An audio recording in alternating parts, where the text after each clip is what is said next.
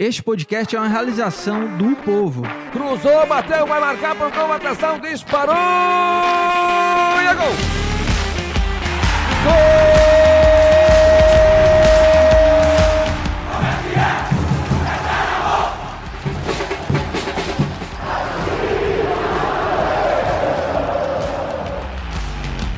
Fala rapaziada, é hora de podcast, o podcast do torcedor cearense.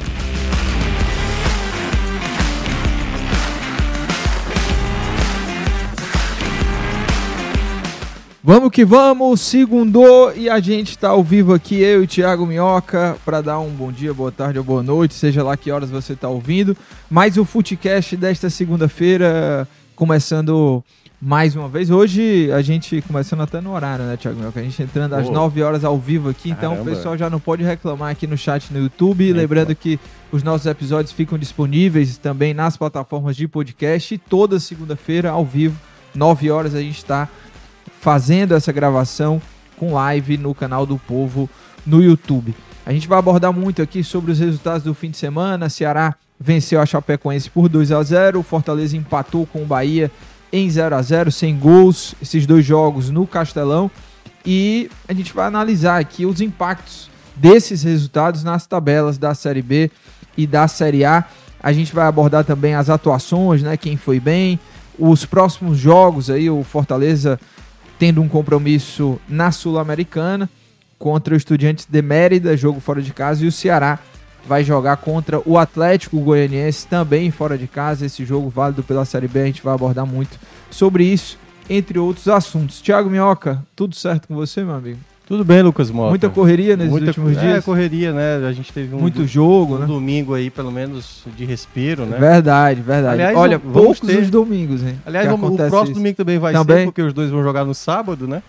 E no outro domingo também, porque o outro E domingo vai estar a o data FIFA. Ceará e Fortaleza estão muito alinhados, né? É, quando, jogam, quando um joga em casa, o outro também. Quando joga fora também. É, e o Castelão vai pra onde? Vai pro espaço, São 11 né? jogos, né? Foram, Quer dizer, foram 11 jogos no período de... Aliás, foram 6 jogos no período de 11 dias. Seis jogos, meu senhor. Assim, e, menos de dois dias. e cara, assim, é né? A, a narrativa não mudou nada. Os jogadores, os dirigentes, É, os não, não, não tem treinadores, como, Lucas. todo não mundo tem como. Um criticando. gramado de grama natural com seis jogos em 11 dias, eu até falei isso, até de maneira antecipada, a gente fez matéria isso lá no, no nosso portal, no Povo Online, mencionando, olha, os próximos seis jogos, a tendência, o gramado que já não, não é tão elogiado, é piorar. E eu achei que até ia ser pior, entendeu? Mas realmente a situação ficou mais grave agora no último jogo, né, do Fortaleza, porque o Ceará tinha jogado no dia anterior, teve Nossa. jogo na quarta-feira do Palmeiras, semana passada teve jogo domingo do Ceará, jogo sábado do Fortaleza e teve jogo do São Lourenço. No, no fim de semana, é, os, os dois vão jogar em casa, é que agora eu não... Não, não, o Ceará joga em casa contra o CRB e o Ah, Fortaleza joga fora contra o Botafogo. É, pelo menos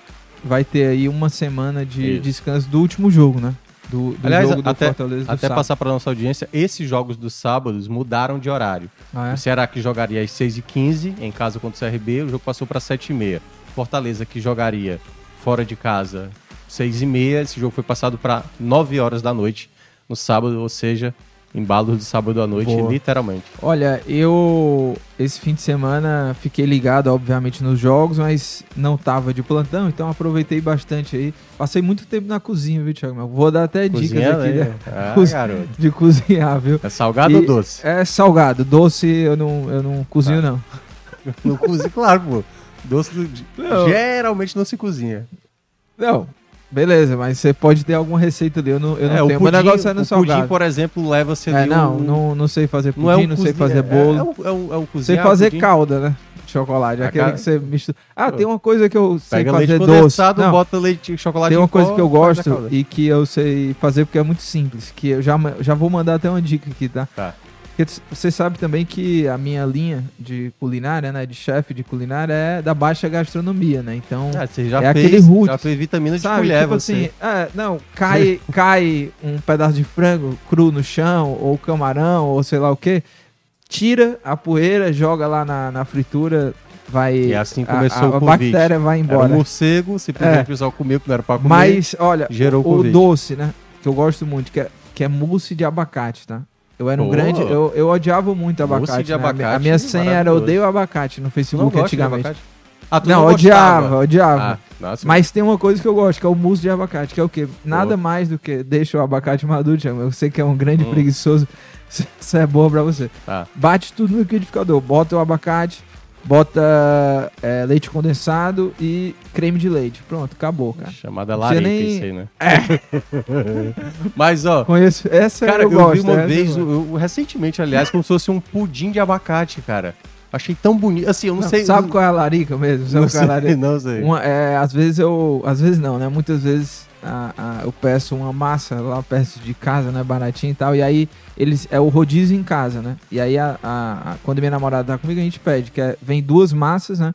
Uma com camarão e outra sem, que é de 300 gramas, e vem Hum. duas esfias de chocolate. Aí sabe qual é a, a, larica? Tá. É, às vezes eu tô lá Colocar com a minha... Não, meio. eu tô com a minha massa, né? A minha namorada tá com a dela, eu já pego um pedaço do dela aqui, que é com camarão, né? Já jogo na minha. Quando meu pai vem de Itapajé, que ele traz a paçoca, já mistura ali naquele Não, negócio, pô, bota um shoyu,zinho Aí tá Ah, é parecendo o Ma- demais. Matheus Moura, nosso colega de redação aqui. dou uma mordida na, na esfirra de E- chocolate com macarrão, né? Ele, não, ele- não é ele- muito... o Matheus Moura, pra quem É, não é. sabe, você já participou aqui do Footcast É. na época da Copa do Mundo, sim, né? sim. E, e ele simplesmente, o prato Não. dele é, é. o- Sabe o que. Quando está na sua barriga, como É, fica a não, comida? pronto, é. ele faz isso no prato. Exato. Ele exato. simplesmente faz uma misturada doida, assim, junta peixe com O cara- feijoada. é- Eu, eu nunca vi isso na E aí ele bota assim. tudo pra Não, dentro. inclusive se tiver E alguém ele aí- feliz, assim, é, faz- que, fazendo que isso. faz essa Misturar. você é especialista nisso, que é o quê?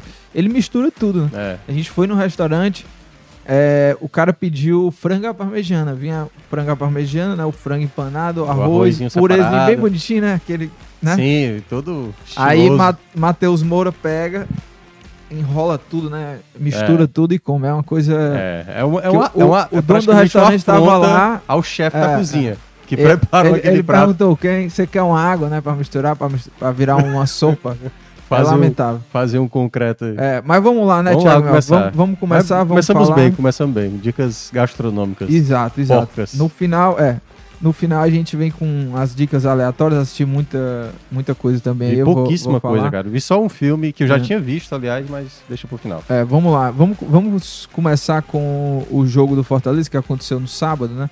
É, porque os dois jogos já, já tem muito tempo. É, né? já tem muito tempo.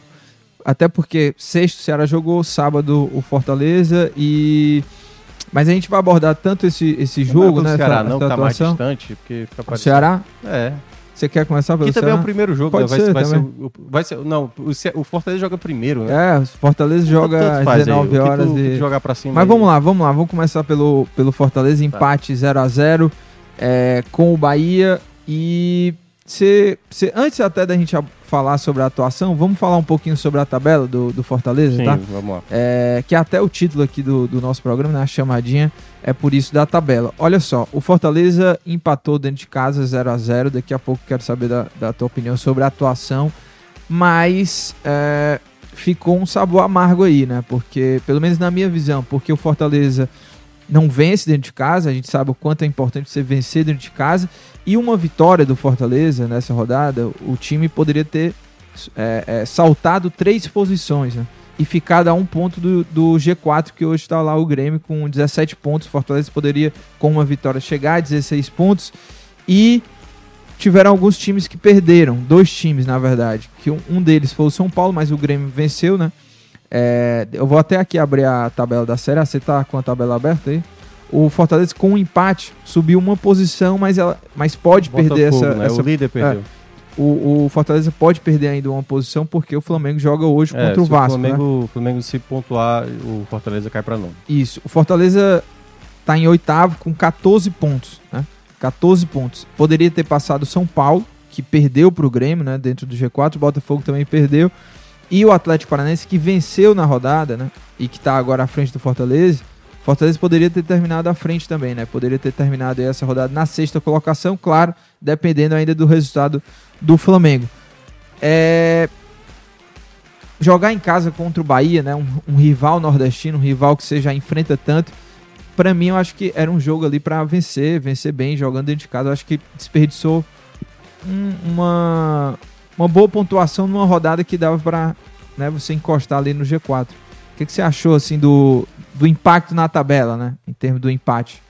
É, assim, claro, né, em termos de resultado, esse era um jogo onde muita gente colocava, eu acho que assim, era obrigação do Fortaleza vencer o Bahia. Não que o Bahia seja uma equipe que tá tão mal, assim, tá mal no campeonato, mas não é o Curitiba, por exemplo. Né? Se você pegar o Curitiba em casa, você tem que ganhar com tranquilidade e tudo mais. Por isso que eu, desde o começo do campeonato, eu, eu citava que tem três equipes que é, onde você não pode deixar escapar ponto nem em casa nem fora. Mas mesmo assim você tem que jogar muito bem, que é Curitiba, Goiás e Cuiabá. E as outras equipes ali, como por exemplo o Vasco, que o Fortaleza venceu, e é bom lembrar, venceu ali já nos 42 do é. segundo tempo, depois saiu o gol Agora, do duas, Romero. Duas equipes aí que preocupam, viu? De SAF, Bahia e Vasco. É, mas assim, um ponto que eu vejo, Lucas, é. é durante o jogo, estava é, sendo comentado assim lá na rádio, né? E eu vi também outras pessoas comentarem. O jogo foi muito pobre, né? De possibilidades. Claro eu, que tem essa questão. muito, não. É, claro que tem um gramado que atrapalha ali e tudo mais. Mas eu acho que esse foi um jogo que ele é resultante também do que aconteceu no meio de semana. Não só Fortaleza e Bahia, mas outras equipes também não conseguiram apresentar a mesma qualidade de jogo, né? Por exemplo, até na Série B, o Sport, por exemplo, ontem ganhou do Londrina, jogando mal pra caramba, foi conseguir uma virada, fez um jogo horroroso, bem diferente do Sport que jogou contra o São Paulo no meio de semana no Morumbi. O que o Fortaleza apresentou contra o Palmeiras foi bem diferente contra o Bahia. Por que, que eu cito isso? Porque muitas vezes o tipo de jogo é diferente. O Fortaleza, e aí entrando já um pouco na análise da partida, eu senti que inicialmente ele jogou muito com tranquilidade excessiva, sabe? Aquela coisa do tipo, não, não precisa ter tanta movimentação. Claro, o jogo era às quatro da tarde, tinha a questão do desgaste, o próprio Bahia também, que tinha feito o jogo em casa, passou por situação de pênalti, tudo bem. Então, eu via que na ideia de jogo inicial ali, até boa parte do jogo, o Fortaleza é, não estava tão conectado com o jogo como o Bahia estava. O Bahia, por exemplo, era uma equipe muito é, sagaz de ter jogada de contra-ataque, porque, por exemplo, Fortaleza perdeu muita bola quando ia para esse ataque. Lembrou muito o jogo do América Mineiro. Só que não teve a consequência. O jogo do América, o Fortaleza teve uma consequência de tomar o gol logo cedo. Quando empatou, tomou o segundo gol. O América que ganhou do Corinthians. O América que ganhou do Corinthians, né? O Corinthians que classificou, por exemplo. Então, é, é, é uma soma de, de acúmulo de jogos, desgaste. Quando você joga bem no jogo, aí o outro já fica difícil de repetir o mesmo tipo de produção. E é claro que assim, eu até cheguei a falar, é melhor você meio que perder o jogo do Palmeiras ou empatar o Palmeiras para garantir a vitória contra o Bahia. Então, Era a vitória mais importante da semana. Você acha que houve um erro aí de, de planejamento em termos de é, desgaste de jogador, é. enfim, para esse jogo contra o, o Bahia? Contexto, o físico pesou. É, o contexto do jogo da quarta-feira fez o Fortaleza terminar o jogo ainda, todo mundo sabe aquela coisa, ainda dá, fizemos o gol, vamos tentar diminuir e tal. Então o jogo ele não amornou o jogo da quarta-feira contra o Palmeiras. Por exemplo, se o Palmeiras tivesse feito o primeiro gol, talvez o Voivoda tivesse pensado, quer saber, vou pensar no jogo do Bahia. Ah, Como e... todo mundo tava com aquela com Jogou com força máxima. Jogou, é, jogou com aquela coisa do... É, por exemplo, o Galhardo saiu, não tô lembrado, acho que os 36 do segundo tempo, coisa assim, faltando um pouco tempo para terminar o jogo, né? Então, a maneira como o time se portou na quarta-feira contra o Palmeiras não foi da mesma maneira contra o Bahia. Não à toa, Fortaleza errava muitas jogadas de ataque e permitia alguns contra-ataques perigosos do Bahia ali no, no, primeiro tempo. Mesmo o jogo não sendo um jogo de tantas possibilidades reais, mas eu senti que o Bahia começou melhor a partida, estava mais encaixado, né? Veraldo muito forte, o, teve ali que aparecer em alguns momentos ali o próprio uh, a defesa do Fortaleza para impedir que o Bahia fizesse o primeiro gol. Então o jogo ficou muito. Quando eu olhei, eu falei, cara, esse jogo aqui vai... não vai ser tão simples pro Fortaleza, porque o Fortaleza não está conectado e ao mesmo tempo o Bahia está muito entendendo aonde ir, o que pode. Aquela coisa que o Fortaleza, por exemplo, jogou contra o Fluminense. Quando joga contra o Fluminense, naquela época, pô, cara, a gente não pode desperdiçar aqui ataques contra esse time. E o Fortaleza perdeu até muitas chances, mas acabou saindo vitorioso. O Bahia fez esse mesmo tipo de postura. Tipo assim, olha, não vamos dar espaço pro Fortaleza, porque a, a chance pode acabar surgindo e vamos tentar aproveitar nosso ataque. O Bahia começou bem.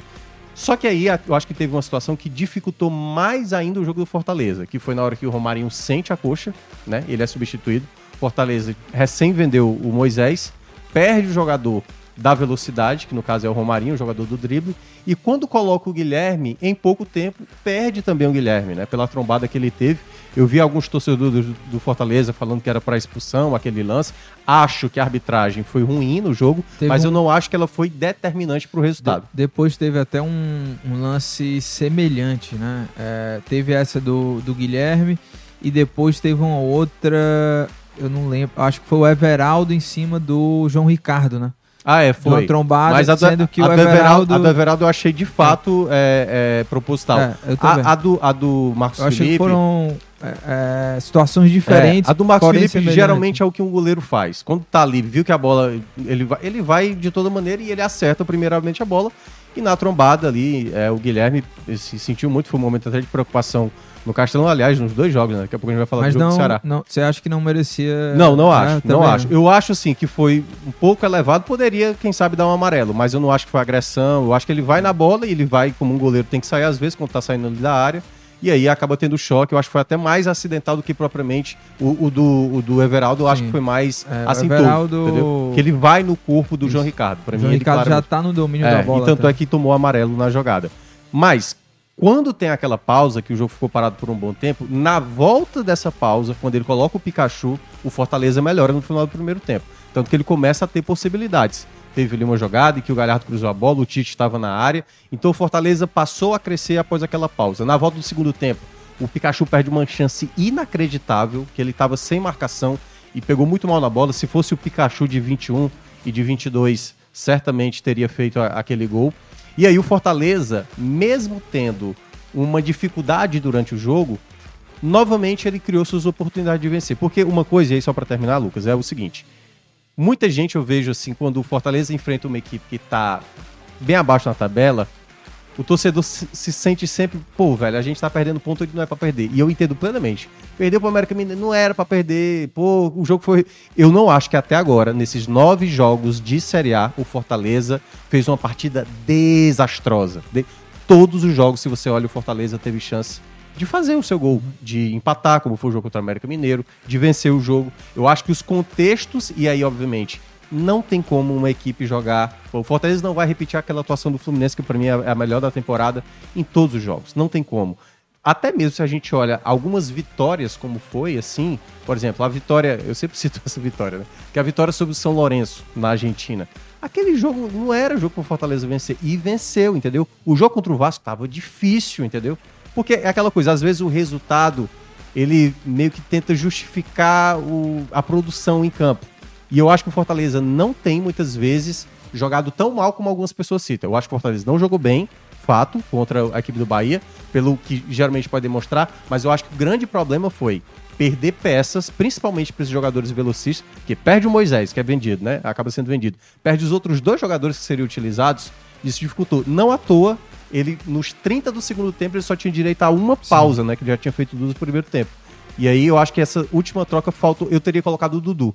Eu acho que já que o Fortaleza ia tentar essa bola na área, eu teria colocado um lateral de melhor cruzamento, que seria o Dudu. Agora, ah, eu, eu concordo com, com você, assim, o Fortaleza, de fato, tem feito partidas competitivas, assim, se quando há, jo há jogos aí que são jogos mais equilibrados e às, às vezes o Fortaleza acaba saindo também com um resultado positivo, é, esse próprio jogo que você falou da Sul-Americana, o jogo em casa com o São Lourenço, São que no Lourenço final também, foi o final. O, o jogo lá também da Argentina também foi, um não, jogo esse bastante foi o mais complicado. Então, Eu tem jogos equilibrados ali que o Fortaleza sai com resultado positivo, tem outros que não, como foi esse contra o Bahia.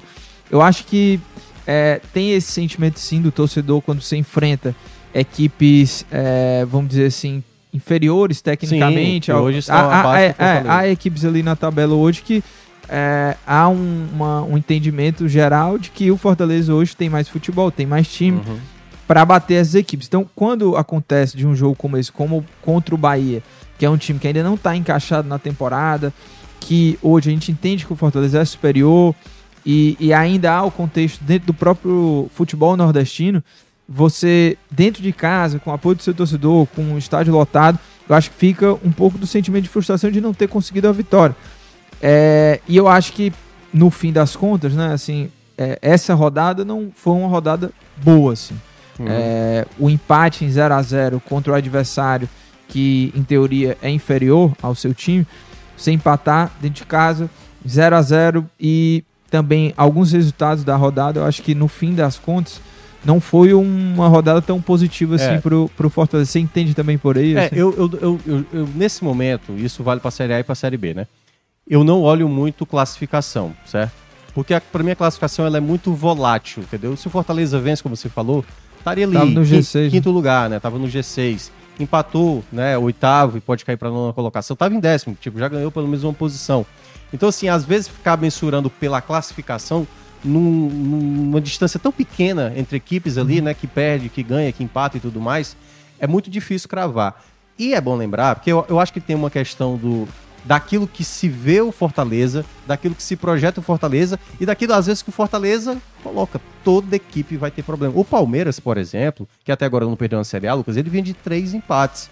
Então todas as equipes de uma certa forma oscilam. O problema todo é porque como a gente está olhando só o viés do Fortaleza, a expectativa sempre é, pô, o Fortaleza tinha que ter ganhado do América Mineiro, tinha que ter ganhado do Bahia, tinha que ter ganhado do São Paulo aqui, né? Era, tava ganhando do, do Corinthians, era para ter ganhado. Só que toda vez que você bota um sim, um sim, um sim, todos os outros também estão colocando. O Inter, por exemplo, no jogo aqui na Arena Castelão, quando fez 1 a 0 e depois o Fortaleza empatou, o Fortaleza foi para cima, o Inter teve contra-ataque para fazer a bola para garantir a vitória aqui na Arena Castelão. O Bahia, por exemplo, no final do jogo, quase faz o gol que poderia ter dado a vitória, entendeu? O próprio Vasco também, no finalzinho, ali, ó, até cheguei a falar, ó, eu acho melhor o jogo aí ficar nesse 0 a 0 Aliás, foi contra o São Lourenço, eu, tá, eu tô, tô confundindo. Então, assim, o jogo às vezes é muito definido no detalhe. E é bom lembrar que essa Série A não é uma Série A tão ah, tranquila, entendeu? Tem equipes assim, com mesmo o Bahia tendo dificuldades, o Bahia eu acho que se comportou muito bem. E olha que não tinha dois jogadores importantes, assim, né? Obviamente, na, na ótica do Bahia, dois jogadores encaixados na equipe titular, que era o Jacaré e o Biel.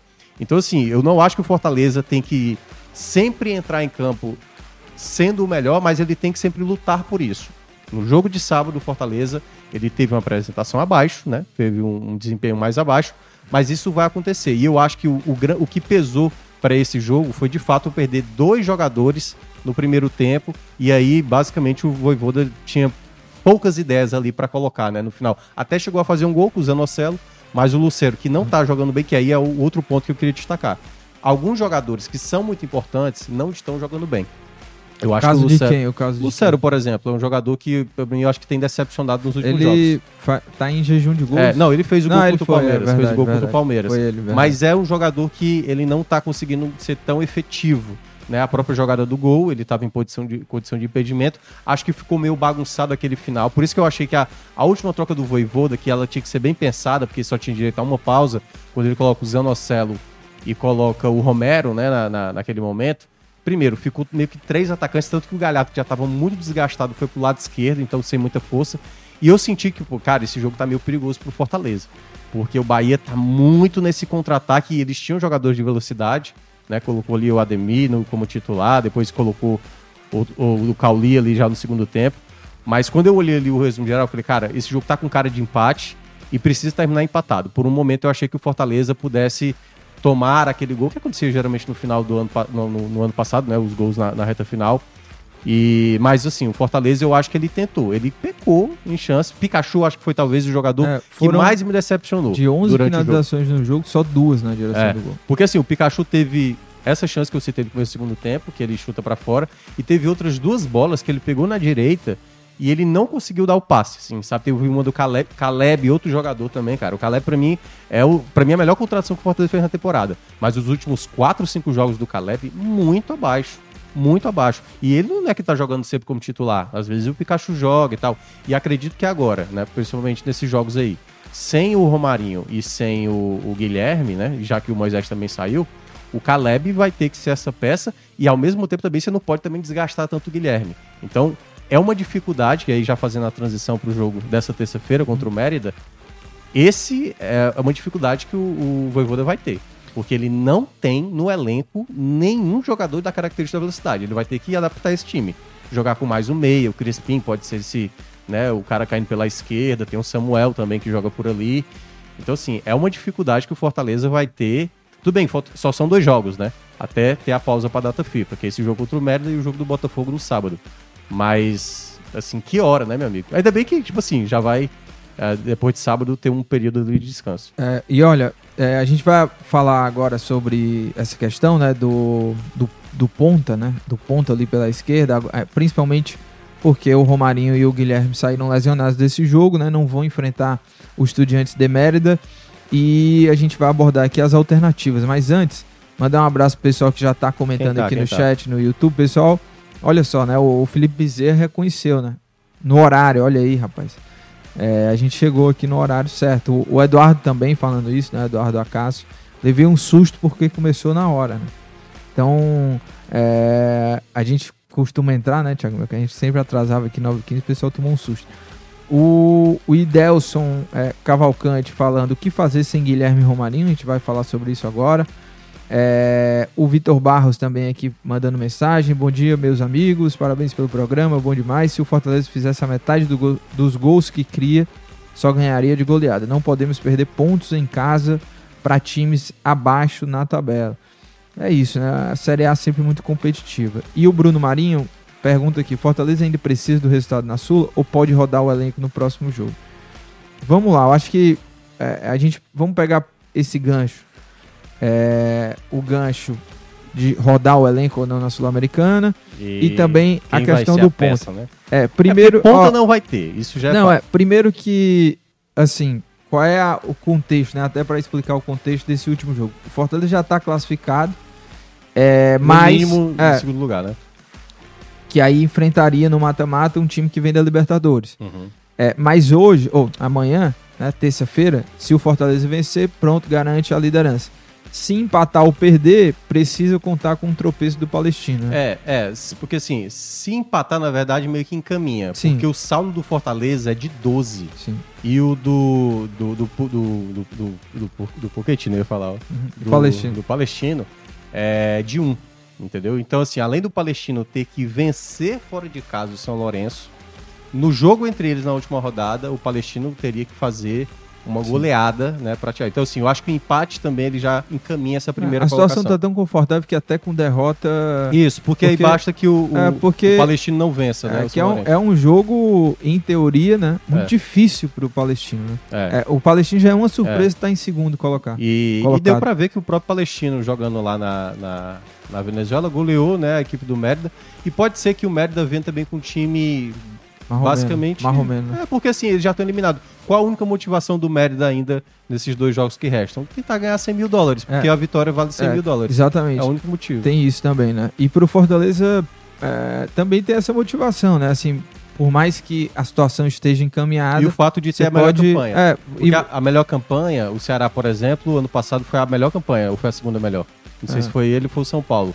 Mas o fato de. dec- Ah, não, foi. O, é, o Ceará tinha melhor. Até porque, 100%. porque o Ceará pegou o São Paulo e decidiu aqui na Arena Castelão. O Ceará foi a melhor campanha ali da fase. é, da primeira fase, da fase de grupos, e sempre até a semifinal decidiria em casa. Então é um fator também que pode ser um fator determinante também para o Fortaleza ainda buscar essas É, duas rodadas. E, mas assim, não sei qual é o pensamento do torcedor e pode até comentar aí no, no chat, mas é, na minha opinião, assim, não é nem pra ter dúvida. Eu acho que é pra Reserva, rodar o elenco, é, total, rodar assim. o elenco e aproveitar um, é, um jogo que é muito desgastante, que é uma Sim. viagem, né, lá Já pra, chegou pra lá, Venezuela. né? é. Já chegou lá. Então, é rodar o elenco. Até Sim. porque você teve jogo contra o Palmeiras, muita intensidade, você jogou com força máxima. Pegou o Bahia, outro jogo também de muita intensidade, que no final, eu até concordo com você Uhum. também, ficou aque- um jogo meio desorganizado, assim. É, sabe quando é, tem um ataque e só tem dois, três jogadores, assim, ninguém É. corre muito, o pessoal já tá meio cansado, ficou meio desorganizado. Então, recupera os jogadores aí contra o Estudiantes de Mérida. O Fortaleza tem um elenco robusto, a Até gente porque já vai pegar o elogiou. Botafogo, né? No Isso, sábado então, vai ser um jogo difícil. É, a gente elogiou tanto já a questão do elenco, né? É pra nesses jogos que a situação É. tá em casa, mas você jogar também com um time alternativo e vencer E também. se a gente for olhar, Lucas, boa parte dos jogos da Sul-Americana, Fortaleza não foi com força máxima, Sim, né? sim. Um jogo contra o Mérida, Ah. aqui o 6x1. O Moisés estava no banco, sai do banco pra fazer o gol. Enfim, ele deu uma poupada. Esse jogo, vamos tentando montar aqui o time, né? É, Cosli- Qual seria o seu, seu time? Kozlinski no gol, certo? Mais uma chance aí pra ele. Aliás, João Ricardo, pra mim, tá muito bem no, no jogo. O Fortaleza tá até bem defensivamente. Só tomou um, é, três gols né, na, Uhum. na Sul-Americana, dois do São Lourenço e o gol do Mérida. Vai, vamos, vamos, vamos escalar, Escalar, isso. É, é rápido, que a gente pega até um corte pra Tá. gente dar nossas escalações. Qual, qual é a sua escalação aí Vamos lá. Primeiro que você vai. A gente vai junto aqui. Aí É. você vai discordando Tá. qualquer coisa, certo? Então vamos, Vamos vai. A gente tem a opinião, primeiro de tudo, que Tá. pouparíamos pra esse Sim, jogo. poupar, vai. poupar, Qual a escalação? poupar, poupar. É, primeiramente, o Kozlinski no gol, Ok. ali na meta. Na direita, o Dudu, já que ele Dudu não jogou também. no último jogo. Aí Benevenuto, faria- Sebastião. Benevenuto Seba. Aliás, eu, eu faria diferente. Ah. Eu, sincero, eu, eu daria uma chance para o Bernardo Ah, Chapo ou é, pro Alex verdade, Vinícius, cara. Assim, verdade. um dos dois teria que ganhar a oportunidade Não, nesse jogo. eu- de- depois desse jogo, qual é a outra oportunidade? Assim, tem que quebrar os dois, Ah, três zagueiros não, para os caras eu, jogarem. eu jogaria com Benevenuto e, e Chapo. E Chapo também. Eu não, eu não lembrava do Chapo no É. elenco, impressionante. Eu acho que Ele ainda não estreou, né? Não estreou nem ele e nem o Alex, que é da base, né, e tal. Tudo bem que o contrato do Bernardo Mas, é de três anos e é, tal, mas... Na lateral esquerda, eu ia de Bruno Pacheco. Não, o Bruno Pacheco não, É, não. Dá descanso no cara. Pô, o jogo do... Contra vai colocar quem lá? Ah, bota o Crispim, pô. Bota o Crispim, bota o Crispim. Ou até mesmo, bota o Esteves. O Esteves viajou? Nem sei se o Esteves Não, viajou. não sei. Tá, tá tão escanteado. É. Mas eu colocaria ali, não colocaria o Bruno Pacheco. Guardaria ele pro jogo do Botafogo. Aí os volantes, eu iria de Zé, que tá jogando muito bem. Também. Né? E não entrou no jogo passado. E colocaria o Zanocelo nesse jogo, de, pro segundo, segundo homem, né? Assim, apesar do Zanocelo ter uma intensidade, né? Assim, não é tanta, assim, Certo. ele é um jogador mais lento. Fecha aí o teu, porque É. eu tenho. Aqui a gente pensa Pois é. diferente. vai. Porque eu, eu não faria. é, eu acho que ficaria muito pesado Sacha com Zé. Acho Certo. que ficaria muito pesado. Mas vai Mas lá. eu faria com o Zanocelo. Aí, Aí na é- direita, é, o Pikachu, né? Pikachu que entrou no jogo passado. De meia, eu iria com o Samuel. Uhum. Samuel. E aí na ala esquerda, o Crispim. Se bem que o Crispim já tá como É. lateral esquerdo. Por isso que eu tô dizendo, se o Esteves viajou, bota o Esteves com o Crispim mais adiantado. Se ele não viajou, então fica o Crispim ali de lateral. E aí na esquerda, meu Deus do céu, cara, que coisa difícil Fortaleza montar esse time. Samuel, Você tá, Tá é, difícil, resgatando o Samuel, né? tá difícil montar aí. Cara, eu não. Qual é o jogador? Não tem Não, mais eu jogador. vou, eu vou te mandar a minha escalação. Porque Tá. eu não Mas iria, aí na frente, não iria Silvio botar Romero, Silvio é, Romero. 100% jogadores que não jogaram esse último jogo. Então, meu, meu, meu campo seria Zé Wellison, Zanocelo e Sacha. Jogaria com três volantes. Zanocelo, como ele jogou esse Como jogo, meia, né? é mais, mais avançado. Ou até mesmo Zé Wellison, Zanocelo e repetiria o Pochettino ali como meia. Nas pontas, Pikachu na ponta direita, Caleb eu escala- escalaria para esse eu jogo como ponta esquerda e Romero lá na frente. Eu acho que é jogo pro Romero aí. viu? Não, pra Romero, fazer uns Romero golzinhos aí. Não, Copa é com ele. É, Copa, Copa é com ele, vai, vai fazer gol, viu, Romero? É, jogo. Então essa seria é a minha difícil, né, escalação. cara? Tá difícil essa montar. seria a minha escalação. Porque ataque, quando a gente olha, tem. É tudo E jogador. acho que é uma escalação realista. Ó? Gali- O Voivoda pode... O que? Já tá soltando, soltando spoiler? Não, não. Ó, Galhardo, É é um Romero. Lucero. Quem mais? Acabou, né? Os atacantes. É, Só são três. é. E, o, E com o, característica de o, o velocidade. Gui- Guilherme e Romarinho não estão, É. o Pedro Rocha também não. Aí você tem o Caleb, aí você tem o Caleb, você tem o Pikachu, que são os dois jogadores que têm essa Tá. característica de Agora, agora, pensando assim, não nesse jogo, mas é, vamos supor que no próximo jogo é, contra o. Botafogo, Botafogo. não vai ter o. Vamos supor também aqui que não, se não tivesse o, o Guilherme e o Romarinho para esse Acho outro que o Guilherme jogo. vai voltar. O É. Romarinho acho que é um pouco mais sério. É, como é que você pensaria aí para tentar diminuir essa ausência do Moisés? Que é algo que a gente já falou. Acho que não tem discussão, tinha que vender mesmo, é, era muita grana, mas é, até a janela abrir, o Fortaleza vai, vai ter ali uma série de jogos e nesse jogo já contra o Bahia a gente já viu que é, vai fazer falta o Moisés. Até encontrar um cara ali que é, é, consiga levar novamente o sarrafo naquela posição, vai demorar um pouquinho. Mas como é que eu penso hoje que o Voivoda poderia armar esse time? Se jogar com dois centroavantes enfiados, né, o Galhardo e o Luceiro, que o Galhardo, já, a gente já viu essa formação, o Galhardo é, vindo um pouco mais, buscar esse jogo, mas jogando ao lado do Luceiro, e aí jogaria com Pikachu e Caleb, né, abertos pelos lados. Uma outra possibilidade seria jogar com um centroavante só, no caso o Galhardo, o Luceiro, acho que o Galhardo hoje né, é o titular, se for para jogar só com um centroavante. E aí jogaria também com o Pikachu e, e Caleb e o Pochettino armando. Acho que são, para mim, essas são as duas variações que eu vejo hoje é, que o Voivoda pode testar. Até mesmo quando o, quando o Romarinho e o, e o Guilherme voltarem, é, eu acho que eles entram nessa nesse contexto aí, sabe? Eu acho que o Pikachu tem uma grande chance de poder é, se firmar mais na equipe, porque é, você pode botar o Caleb do outro lado e deixar o Pikachu como ponta direita. é, você pode deixar o Pikachu na ponta direita e, jogar o, o próprio Guilherme numa ponta esquerda, o Caleb armando o, o Pochettino. Enfim, eu acho que é uma é uma é um momento que talvez o Pikachu possa até ganhar mais oportunidades, assim. Não, Porque certamente. você não tem o, o, o seu grande ponto era o ponto esquerdo, que era o Moisés. Era o cara do drible, velocidade, puxar contra-ataque, fazer gol também. E eu acho que o Pikachu, esse jogo pode é, ir um pouco mais para a direita também com o Pikachu. O, o Voivoda tentando potencializar mais ele. É, o, eu vejo, cara, que o Pikachu, até mesmo nas duas temporadas que ele foi bem no Fortaleza, 21 e 22, ele não era um jogador de desenvolvimento de jogo. Quando eu falo isso, é um jogador influente, por exemplo, 2021, era muito mais o Crispim, que era uma peça da bola parada, da construção, né, do, da virada de jogo.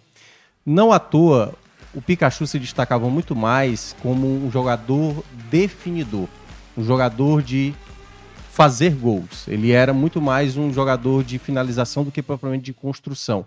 Dificilmente você via jogadas do Pikachu como um construtor. Ele era muito mais um jogador que entrava ali, chegava, aparecia para finalizar. Então eu não, eu não tenho essa expectativa com o Pikachu de ser um jogador que consiga assemelhar aquilo que o. Porque o Moisés ele era, além de ser um jogador que construía, né? Ele era um jogador da jogada individual, era um jogador também que finalizava. E o Romarinho, ele é um jogador que conduz a bola, mas não finaliza também. O Guilherme não é um jogador que conduz tanto a bola, mas que finaliza melhor. Então não tem hoje uma maneira de você ajustar isso. Eu acho que diferentemente do ano passado, e é bom a gente lembrar, lembra ano passado quando Fortaleza tinha uma uma Pikachu dependência, né? E depois quando ele foi embora, né, depois do jogo lá o último jogo dele foi no clássico, né? Contra o Ceará pela Copa do Brasil. Mas depois daquele jogo contra o Estudiantes, aquela eliminação, ele foi, ele foi até expulso naquele jogo. É, tinha essa dúvida: como é que o Fortaleza vai jogar agora, né?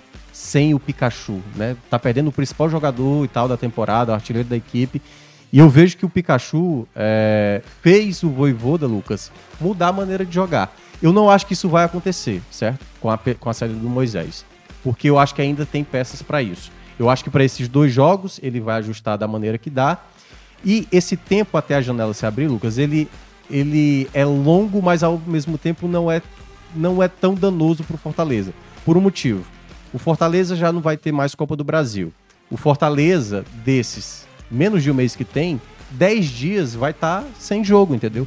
Então, assim, não vai ser algo de maneira tão repetida. Claro, se o Fortaleza não ganha do Botafogo, aí depois tem um Cruzeiro, o Atlético Mineiro não ganha, vai ser aquele desespero, pô, a gente não tem a peça, não contratou, e aí o cara vai estar desesperado para abrir a janela.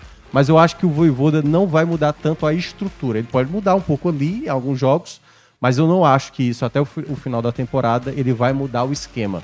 Até porque depois, quando o Romarinho se recuperar, o Guilherme se recuperar, e esse novo contratado, quem vier substituir o Guilherme, né, que se especulou muito Savarino, mas até agora nada concreto, aí eu acho que ele vai manter esse mesmo padrão. Então acredito que o que possa mudar é mais a característica desses, desses jogos até a janela se abrir, mas eu não acho que vai ser algo. Por exemplo, no ano passado era mais desesperador, né? Tanto que o Fortaleza teve que fazer oito contratações, saiu daquela linha de 3-5-2 para jogar na linha de 4, né? O Brits chegou assumindo ali o lado direito. Então foi diferente. Dessa vez não. Dessa vez eu acho que vai ter que ser feito um, um pequeno ajuste por esse período até a janela se abrir e o Fortaleza fazer a contratação Agora, da reposição do Moisés. Pra gente fechar aqui o assunto Fortaleza, a gente falou muito aí sobre essa parte do ataque, mas a defesa merece elogios, né? Sim. É, hoje é a defesa menos vazada do, do da Série da A. Série A, da série a é sem cruz apenas. Cachou ali, né? É. Tinga, Bruno Pacheco, Tite e Brito. Principalmente Pacheco, né? É. Porque já são três jogos sem o Fortaleza tomar gol. E João Ricardo. Por, curiosamente, quando o Pacheco voltou, né? Porque o Pacheco teve um momento lesionado. É, e nesse, você vê nessa sequência, Fortaleza é a equipe também da Série A, Lucas, que mais jogos saiu sem tomar gols, né? Não tomou gols contra Curitiba, não tomou gols contra o São Paulo, não tomou contra o Grêmio, não tomou contra o Vasco e agora não tomou contra o Bahia. Claro que o torcedor, assim, o problema é o ataque, é, tá sendo na Série A um pouco, né? Mas a equipe fez 83 gols na temporada. Pô, na, na, na Sul-Americana tá lá, com 15 gols marcados, por exemplo. Então, assim, às vezes é, é a questão. É por isso que eu acho. Às vezes, algumas vezes, vai pesar o desgaste. E a Série A ela é muito mais difícil do que quando você vai jogar uma, uma Sul-Americana, né? Adversários comparavelmente mais frágeis. E jogo de Série A, todo mundo está interessado em fazer os três pontos, entendeu? Às vezes ali na Sul-Americana o time está ali para jogar, né? O Mérida jogando não tá, não tá com essa expectativa de passar de fase. O Palestino tem uma certa dificuldade. Né? Eu acho que o jogo do São Lourenço foi o jogo mais complicado. Então eu vejo que esses jogos, Lucas, é, que o Fortaleza tem apresentado, o bom sistema defensivo, tem muito a ver com o Pacheco na lateral esquerda, que dá muita sustentação. A dupla de zaga do Fortaleza, até mesmo nesse jogo contra o Bahia, teve contra-ataques perigosíssimos do Bahia e Brits e, e, e Tite estão jogando assim uma barbaridade, antecipa, antecipação, é, muita jogada de até sair para o jogo mesmo, assim, qualidade de conduzir a bola. Né? Na direita, eu acho que o Tinga ainda fica um pouco a desejar na construção, certo? Eu acho que o Tinga tem até bons números defensivos. Às vezes o Tinga ele é muito perseguido, mas é porque o Tinga ele erra muito passe de ataque. Tanto é que geralmente quando ele erra esse passe, a defesa está mais exposta. Foi assim, por exemplo, no jogo contra o América Mineiro, aconteceu também no jogo contra o Bahia. Mas o Tinga defensivamente, os números do, do Tinga defensivamente estão muito bom. O problema do Tinga é que o apoio, que era uma arma dele muito boa, acabou não acontecendo, que aí é onde o Dudu se destaca mais, né? O Dudu é muito bom no apoio, mas defensivamente acaba indo mal e por isso que eu vejo muita gente questionar, pô, o Dudu tem que ser titular. Mas na característica que às vezes o, o, o Voivoda quer de estabilidade da equipe, o Tinga acaba ganhando essa preferência. É, o aqui nos comentários, o Márcio Denilson, ele diz o seguinte: Belo o nome. Pacheco nem viajou, ele fala, né? É, Ah, certo. E se o Pacheco não tiver viajado mesmo, é, já poupa ele, né? Enfim. Tem uma- É, uma- porque eu uma até falei, né, que ele poderia final. jogar, mas enfim. Você colocaria o Amorim pra jogar de título, titular? Titular. E ele jogou o jogo contra o Águia, né? Alguns minutos. Eu gostei da entrada dele, pouquinho tempo e tal. que É um garoto e tal. Aquela coisa. Quando é o cara garoto Não, não- e, é, e é promissor, o cara é. dá um passe certo, eu, o pessoal já. titular eu não, não colocaria, não. Eu não sei, assim. Tipo, garoto, vai lá, ó, zero preocupação. Eu deixaria pro segundo Ze- tempo. Faz sabe? o que tu quiser aí, só não recua essa bola pra defesa. Mas É. do meio pra frente, Eu deixaria Ah, pro segundo vontade. tempo. E, cara, eu se eu se fosse voivoda assim, eu também. Você lembrou do Samuel, né? Que perdeu, Samuel, perdeu pois espaço, não jogou mais nenhum jogo. Talvez em algum momento do jogo ali poderia testar ele de novo, né? Pra ver como é que se sairia. É, ou no meio de campo, ou até mesmo no- na lateral esquerda, porque se o Pacheco nem jogar mesmo, né? Provavelmente vai o Crispim ou o Samuel também é uma Pois outra é, opção. eu não né? sei se ele- eu não tô considerando nem o Lucas Esteves. É, né? eu, eu, eu acho que, assim, se o Fortaleza não levou o Esteves, eu acho que foi um erro, assim. Apesar do Esteves meio que tá uma carta fora do baralho, eu também não sei como é que ele tá de empolgação, né? Ah, assim, voltar a jogar, ele jogou muito mal contra o Águia naquele jogo da volta lá, lá no Pará. Mas mesmo assim, eu utilizar Esteves, ó, me ajuda aqui nesse jogo, tá precisando.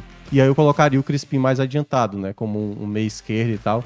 Assim, a gente dificilmente vai ver aquele Fortaleza com muita movimentação. Fortaleza tem hoje no elenco para esses jogos, né, contra Mérida e Botafogo, muito jogador pesado, né? Aquele jogador, tem um jogador tão leve.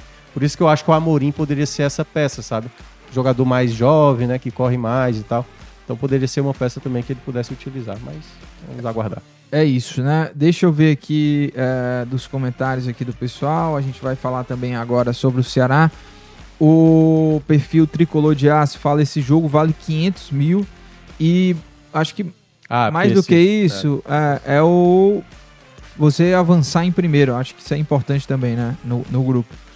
É, É, é, não só avançar em primeiro, mas o que eu quis dizer, Duas a melhor datas. campanha é. da, da, da Sul-Americana nesse, nessa fase, porque te dá a vantagem né, de jogar até a os- semi dentro de casa, né? O, o segundo jogo. é. É, o Juarez diz assim: ó, o esquema tático do próximo jogo vai ser diferente do que já vimos esse Ó. ano. Ah, É, na verdade é 550 mil, não é que 500 mil é para quem for disputar os playoffs ali junto com os times da Libertadores. uhum. Quem passar para as oitavas diretas é 550 mil dólares, certo? Então só para repassar aí, não é que é 550 mil, tem 50 mil a mais aí para quem já chega nas oitavas e obviamente você folga duas datas no calendário. Esse, os próximos jogos do Fortaleza, Lucas, vai ficar bem espaçado, entendeu? Porque ele não vai ter os playoffs da, isso ele garantido, né? Os playoffs da Sul-Americana, já não vai ter Copa do Brasil, então basicamente ele vai voltar a ter uma dedicação exclusivamente para a Série A até ter as oitavas da, da Sul-Americana, se assim ele confirmar. Olha só, Thiago Minhoca. Diga. O- há uma lista aí de jogadores que é, teriam viajado da delegação do Fortaleza, mas não é uma lista. É, não é uma lista 100% confirmada, assim, a gente não- ainda não tem a informação de fato se foi essa, Tá. foram esses os jogadores. Mas nessa lista não, não tem o, o Bruno Pacheco, Certo. fica, a gente fica na dúvida se viajou ou não. E teria o Lucas Esteves, tá? Olha aí, tá vendo? É, Tá vendo? vamos Então, ver, vamos usa, ver. usa esse homem aí. é, vamos É ver o nessas que, horas que, que usa. o Amorim também, né? Teria Ó, o. Fortaleza até postou algumas imagens, né? Chegando lá, ó, deu pra ver que o Pikachu, o Caio Alexandre, o João Ricardo, deu pra ver, Zanocelo, o Lucero viajou. É, enfim, mas assim, é, é isso. Eu acho que é, é tentar ao máximo segurar esse jogador. O jogo mais difícil é o jogo do Botafogo.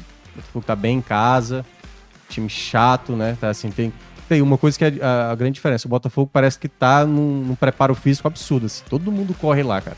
O Júnior Santos tá É. voando lá, pô. Parece que o cara tá. Ó, vamos, vamos, vamos passar a página, falar de Ceará Bora. agora. É, se você quiser abrir a tabela aí, já pra gente falar sobre os impactos Cara, na tabela, o Ceará venceu a Que bom que Chapecoense. ganhou, viu? É. Porque, meu amigo, Todo mundo ganhou, né? rodada... Todo mundo ganhou ali do, do- da parte de cima da tabela. Vitória venceu o Ituano, Vitória que é o líder da, da Série A, ou da Série B, melhor ataque, 20 gols, né? Criciúma venceu também o Atlético Goianiense, que é o próximo adversário do Ceará. Uhum. Vila Nova venceu o Sampaio. O Vila Nova que tem a melhor defesa né? da, da Série B, com três gols Três só gols sofridos. é. O Novo Horizontino venceu o ABC. O Mirassol venceu a Ponte Preta. E o Botafogo de Ribeirão Preto empatou. O seja- esporte venceu também. Ah, é. O esporte Sport também venceu, mas Londrina. eu citei aqui os times que estavam acima do Ceará antes de, dessa rodada. Não, mas o esporte E- também tava. O esporte estava à frente do Ceará? Tanto é que o Ceará venceu o esporte, venceu o esporte continuou na frente. Ah, é verdade, verdade. Mas é isso. Agora fala aí o, o- a tabela direito aí, né? Tipo, quem tá em primeiro, segundo. É, o Vitória em primeiro, Vila Nova em segundo, Novo Horizonte no terceiro, o Criciúma é o quarto. Mirassol é o quinto colocado, o Esporte o sexto, tá com dois jogos a menos, é bom lembrar, o Vila Nova que tá em segundo tá com um jogo a menos. Botafogo de Ribeirão Preto, sétimo, Ceará oitavo, Atlético Goianiense o nono, Juventude o décimo, Juventude é bom ficar de olho. Quatro vitórias seguidas desde a chegada do Carpinho, aquele mesmo do Água Santa. Fez o Nenê, o Nenê agora tá jogando tudo, velho. Impressionante. E- 3 a 2 em cima do Havaí lá do Morínigo. E aí é o ponto que eu começo a destacar. O Guarani tá com 15 pontos. Do Havaí, do Mourinho. É, o Ah, Morínigo é. tá no Havaí agora. O, é, o Londrina que tem o PC Guzmão, PC Guzmão, que é. começou ganhando do esporte, É. mas sofreu a virada. É, me parece agora a tabela tá meio que sendo dividida ali, o G10 e a turma ali do, do- da parte de baixo. Porque o Guarani que vinha bem, o Guarani vem de uma sequência de tropeços. Então aquela, aquelas vitórias iniciais, incluindo o 3x0 sobre o Ceará, já começa a ser uma, uma, uma, Passado, uma faz miragem, né? é. Que o Guarani tava O Ituano vivendo. também começou bem contra o Ceará. É, mas o. Ituano, depois daquela vitória do Ceará, na verdade, realmente oscilou muito. Uhum. Mas, dessas 10 equipes aqui da parte de cima, duas delas, assim, uma delas eu acho que talvez não vá ter força até o final do campeonato, que é o Botafogo de Ribeirão Preto. Duas delas, que é Ceará e Atlético Goianiense, vamos lá, o Ceará tá conseguindo ter resultado, mas não tem desempenho. Daqui a pouco a gente vai entrar no assunto Ceará. O Atlético Goianiense, ele até nem tava tão mal assim com o antigo treinador, que agora tá me fugindo o nome, era o De qual Atlético do Atlético Goianiense? Goianiense, que era Eu sei antes que do agora tá o Valentim, né? O Valentim. O Valentim começou com duas vitórias, já são quatro jogos sem ganhar, e as duas fora de casa foi duas lapadas de 3 a 0 assim, pra Juventude e agora pro Criciúma.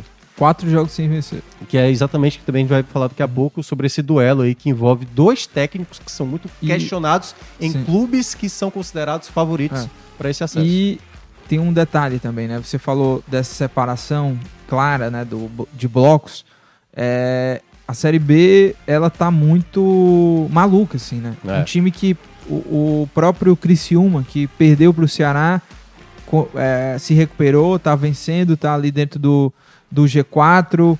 O próprio Novo Horizontino, que tinha tido um resultado ruim também, depois foi lá. é- não, tá é- muito bem no não, Horizontino, não, né? an- antes, né? Sim. Engatou uma sequência Quatro positiva. vitórias é, seguidas, é. despachou o Ceará, depois venceu de novo nessa. ABC Nessa agora, rodada, é. O esporte está crescendo, tem, tem menos jogos né, do, que, do que outros times. O Vila Nova tem sido uma, uma boa surpresa dessa Série Uhum. B em mais de um ano. Melhor defesa. E, mas as equipes estão muito ali Sim, é, é. próximas. Tanto que o Barroca até falou no, no- nesse, nessa última coletiva que o Ceará, é, nos últimos jogos, conseguiu pontuar, né? Foram Sim. três vitórias seguidas, perdeu pro Novo Horizontino, já voltou a vencer agora. E mesmo assim. E mesmo assim não entrou nem no É. G6. É, pra e tá você quatro ver, assim, pontos assim, é. no G4, né? G6 É. não- Não. Eu digo do G6, da, enfim, entrar ali já no bolo do G6 pra se aproximar do É, é G4. porque E assim, o, o, o Ceará venceu o Criciúma e o Novo Horizontino. Equipes Não, que são. Não, perdeu, é, Só, venceu assim, o é Criciúma. Criciúma. é, venceu o Criciúma. é, perdeu para o Novo, Novo Horizontino, é, mas aquela sequência da- das três vitórias seguidas, né?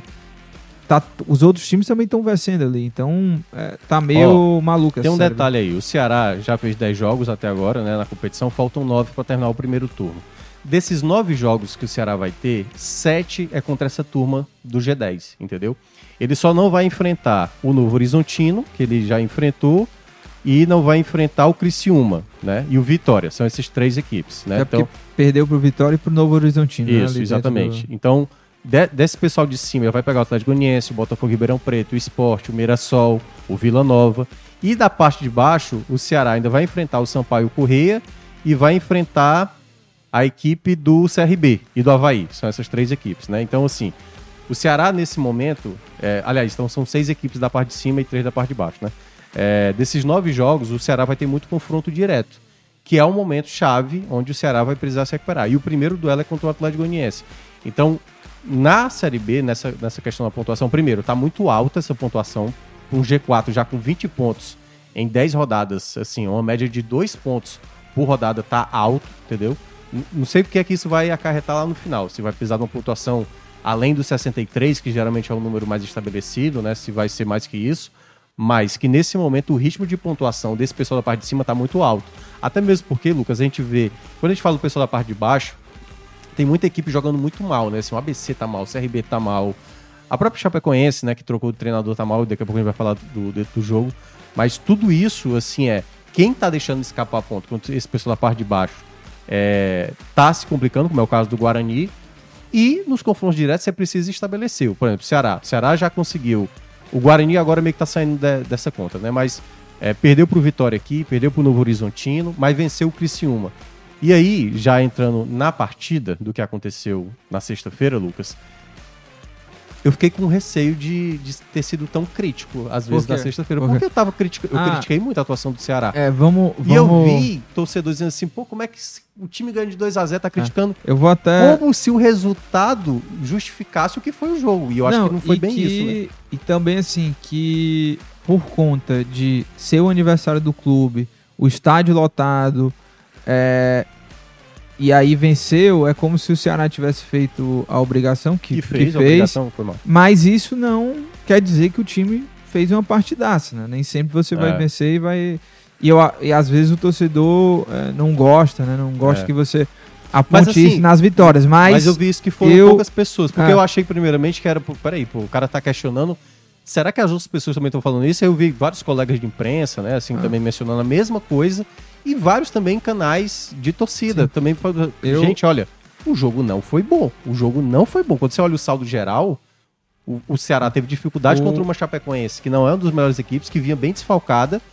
E o Ceará foi dominado na Arena Sim. Castelão quando tava naquele 1x0. é, segundo tempo, então, né? É. O, eu até fiz um, um post no, no Twitter, né, falando sobre esse jogo e eu ressaltava muito a questão do resultado que tinha sido importante, mas ficava o alerta para mais um jogo que o Ceará não foi tão bem assim. Dentro de casa. né? É, e eu lembro que teve um torcedor que comentou lá assim, olha, pega esse alerta. mas, aí, é, mas, cara, eu, Não, eu, eu, é, eu claro, acho não, que é eu- óbvio que o cara quer vitória. É, assim, o- se jogar mal todos os Ah, jogos o- até o final e eu ganhar, achei beleza. que o primeiro mas- tempo foi até mais equilibrado, assim, as, as equipes sem grande chance. Sim. O Ceará, E- o Ceará sai- antes do gol já tinha ensaiado, teve o chute É. do Richardson que o goleiro lá pegou. Teve jogadas pela direita. Hum. Assim, o Ceará basicamente é isso, né? Jogada na E o, direita. sim, e o, e o gol sai numa bola parada, assim, Sim. né, pra dar um alívio até, e até pra dar essa condição É. do Ceará jogar no segundo tempo, é, mais no contra-ataque, mais recuado, mas eu acho que é, recuou demais, Sim. deixou a, a Chapecoense, que é um time muito limitado, Demorou muito, aliás, o Ceará. assim, e Até porque eu o acho time ficar confortável. É, da- eu da acho que o Chape. Ceará só foi conseguir de fato ter os contra-ataques quando ele colocou o Pulga e o Janderson, entendeu? E outra coisa, É, Vitor Gabriel o, também. O jogo contra a Chape, o gol do Vitor Gabriel, tudo, é, eu acho que mostra que aquela fala lá do Barroca, que olha, que o Luvanor, é, para ter um jogador mais veloz, não sei o quê. Não, eu acho que o, o Vitor Gabriel, ele é um Sim. ótimo jogador para você ter, até mesmo para você puxar um contra-ataque. É um cara que tem velocidade, não é o, não é o Janderson, não é o Eric, assim, mas é um cara de força física e que consegue ter velocidade É no mano a mano. é chamado arrasto. né? É, exato. E, e E é um cara que briga o tempo inteiro. Achei que entrou muito bem. A gente vai falar sobre ele aqui, mas assim, pra gente falar, é, iniciar jogo. essa- é, desse jogo, eu acho que no geral foi isso. Acho que o Ceará não foi bem, é, fez ali um primeiro tempo mais equilibrado e tudo, mas no segundo tempo abriu um pouco é, mão do da Sim. característica de agredir mais a Chape, recuou, apostou mais no contra-ataque e não teve competência, assim, na maior parte do jogo, para dar sequência a esse contra-ataque, de executar esse contra-ataque, que com o Morínigo, o time jogava dessa forma quase sempre, sabia muito bem fazer isso. É. Ainda com o Barroca, muda um pouco, obviamente, a característica, o estilo de jogo do Ceará, e nesse ponto, pelo menos nesse jogo contra a Chape, acho que deixou a desejar. O Ceará, no momento que roubava uma bola ali, desperdiçava. Logo em seguida já desperdiçava um, um contra-ataque, seja por um, um erro de passo, uma tomada de decisão É, equivocada. o que mais me assu- assustou, assim, esse jogo, a vitória sobre a Chapecoense, me assustou muito mais do que o jogo contra o Novo Horizontino. Mas bem mais, assim.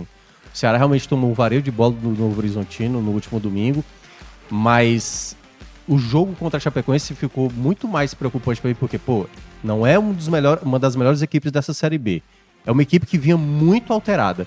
E a equipe da Chapecoense, e aí, claro, método para Chapecoense, jogou de uma maneira muito tranquila na Arena Castelão. O Ceará, Lucas, quando antes de fazer o gol, teve ali aqueles 10, 15 minutos que o Ceará já tava, né, ensaiando aquele gol. Quando faz o gol, ele parou, Lucas. Assim, uma coisa que eu não entendi no jogo é o Ceará simplesmente deixou a bola com a Chapecoense e até entendo que às vezes isso é importante, mas é quando você entrega a bola para o adversário, você tem que ter, primeiro, recuperação dessa bola para você fazer o contra-ataque. E não era isso que a gente via no Ceará. O Ceará perdido defensivamente. Então a equipe da Chapecoense criando, fazendo o Richard ser talvez o principal nome da equipe, né? Porque logo após o gol, o Richard faz uma defesa ali no canto que tinha falhado no jogo contra o Novo Horizontino e essa aposta do, do, do Barroca nele deu certo, né? Mas a gente é destacado que, pô, é um risco muito alto, mas o Richard foi lá e conseguiu responder muito bem. Mas depois foi isso. Era uma, o Ceará com poucas jogadas de ataque, muitos erros para executar esse contra-ataque. E a Chapecoense confortável demais no jogo, assim. E olha que tinha perdido até o Ribamar, né? Assim, logo no começo da partida, assim, que também não é um jogador que, Você viu que que você fizeram... fica temeroso. Mas, pô, se o, o Ribamar é um dos principais jogadores, e aí você ainda perde, ou seja, era muito complicado imaginar, cara, como é que você tá, você tá levando um certo apavoro, a palavra é essa, né? Da Chapecoense dentro de casa, no dia do seu aniversário, com a torcida lá, mais de 40 mil pessoas. Era um jogo. Às vezes o Ceará dentro de casa, porque sempre tava sendo uma justificativa. Ah, não tem torcida. Aí a torcida apareceu domingo, o time tomou 3 a 0 Pô, a- o aniversário do clube, o torcedor lá, empolga, é, te- tentando incentivar. E olha que assim, cara, a torcida do Ceará não jogou contra esse jogo, não. Então, assim, não dá nem pra dizer que ah, a torcida ficou vaiando no momento que o, a Chapecoense estava com a bola. Não, pô, a torcida tava lá ao máximo tentando incentivar. E o time não consegue. Assim, jogos fora de casa é a parte onde eu alivio pro lado do Barroca. Porque ele realmente fez dois bons jogos, Criciúma e contra o Londrina. Agora, nesses jogos em casa, principalmente pela. Você viu a, fala dele na coletiva? Quando ele fala que o jogo do Novo Horizontino foi, né, digamos, o. meio que a, a coisa fora da curva, né? Ah, não, foi o jogo. Cara, se ele não observa esse jogo agora contra a Chapecoense, muito similar ao que foi contra o Novo Horizontino, é um problema.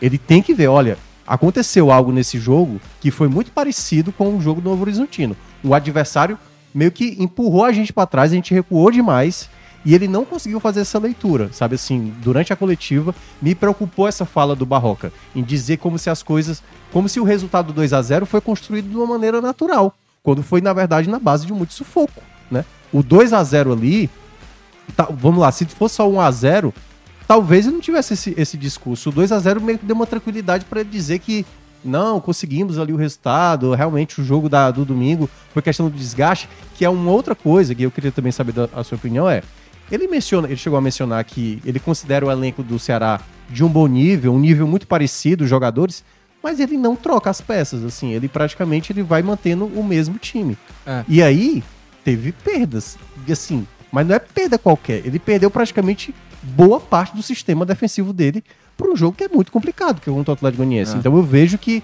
o Barroca tá meio que perdido para justificar, acho que tá até para proteção ali do, do, do- do cargo dele como treinador.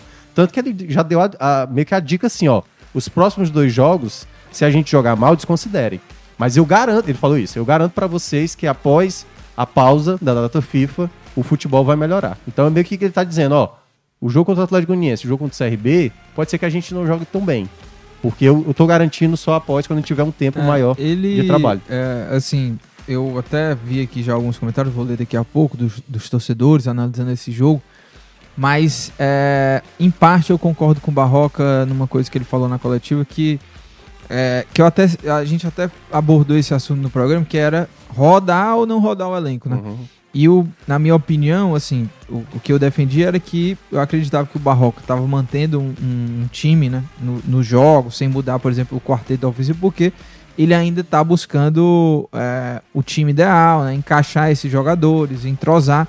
E ele falou sobre isso, né, nessa última coletiva, assim, que é, ele preferiu nesse, nessa sequência de ter um time, ele até usa um termo lá, né, de ter um time referência, né, que seria o time titular, assim, né, de primeiro encontrar isso que ele precisa ter do que ficar mudando agora. Claro que a, a- isso cobra um, né, tem uma conta Sim. por isso, né, e você desgasta mais os jogadores e tudo, mas eu acho que o, o Barroca, é, é, eu não, eu não, se eu fosse o Barroca, eu não iria ficar rodando o elenco assim para fazer testes Não, nesse não, não é momento, teste, porque eu acho é, que é pra descansar mesmo. é, porque eu atletas. acho que é um momento ali do Ceará de pontuar, de, de encostar logo, pelo menos no- nos seis primeiros Eu colocados, se manter ali, pra aí sim você começar a fazer troca. mas- Mas, assim, Mas isso não se torna meio Mas- um pa- paradoxal, porque ao mesmo tempo ele tá encontrar o time, ele tá desgastando esse time e tá perdendo a chance de conseguir não, mais a bem, pontuação. Mas aí é que tá, né? É, o, o que que diz lá o pessoal da, da- da- do condicionamento físico, né? Eu não esses sei, ele próprio falou, dão- depois do jogo do Novo né? Horizontino, acesso que ele, jogar? na, na carreira dele como treinador, ele nunca Ah. tinha visto um time tão desgastado como foi no É. jogo do domingo. E aí é que tá, por que que tá desgastado? Aí é que tá, ele tem que entender com o departamento fisiológico do Ceará, eu não sei se é ele que tá tentando impor isso, ó, vai Não, jogar é, todo mundo, Mas entendeu? o do, do Novo Horizontino pra esse jogo, de agora foi uma semana, né? pô? É, porque assim, jogou domingo, jogou semana. sexta, né? Ele Ah, teve eu- ali. O time se representou na terça, Sim. terça, quarta e quinta e É. treinou. Mas o que eu, que eu digo é o seguinte: você não precisa também. Eu não tô dizendo pra trocar quatro, cinco peças, não. É trocar duas, três peças. Por exemplo, por que, que o Vitor Gabriel não ganha uma chance como titular? Entrou bem no jogo. Aí, Nicolas, Nicolas, Nicolas foi, foi lá, fez dois gols. Pronto, o outro jogo dá um jogo pro Vitor Gabriel. No outro jogo, tira Jean Carlos, coloca o Pulga, coloca o Janderson, entendeu? Pô, o Ceará é uma das equipes da Série B tem elenco. O Ceará tem elenco. E, e se você olha, Lucas, todas as vezes que ele trocou alguém daquela equipe que ele considera como titular, não foi por questão, tipo, vou segurar esse jogador pra colocar esse. Não. O Luiz Otávio se machucou. Thiago Pagnussá se machucou. Não tem o Formiga, vai o Barcelos, entendeu? Por que, que ele não vai utilizar o Barcelos agora no jogo contra o Atlético? Porque não- ele foi, tá suspenso. Ele não vai utilizar o Caio porque tá suspenso. O Maranhão e o Richard não vão jogar porque tá suspenso. Ele não tá tirando jogadores pra poupar um atleta. Porque, por exemplo, esse jogo contra o Chapecoense eu considerava até um jogo mais tranquilo. O jogo mais complicado é agora fora de casa contra o Atlético Goianiense. Aí ele perde os dois volantes titulares, ele perde o Kaique, que estava fazendo lateral direito, tudo bem que tem um Varley ali com opção, e perde o Barcelos, que tudo bem, o torce- não é que o torcedor também tá lamentando a perda do Barcelos, porque o Barcelos tá jogando muito mal. Mas você não tem tantas peças assim, e eu acho que ele não tá sabendo é, equilibrar a equipe, entendeu?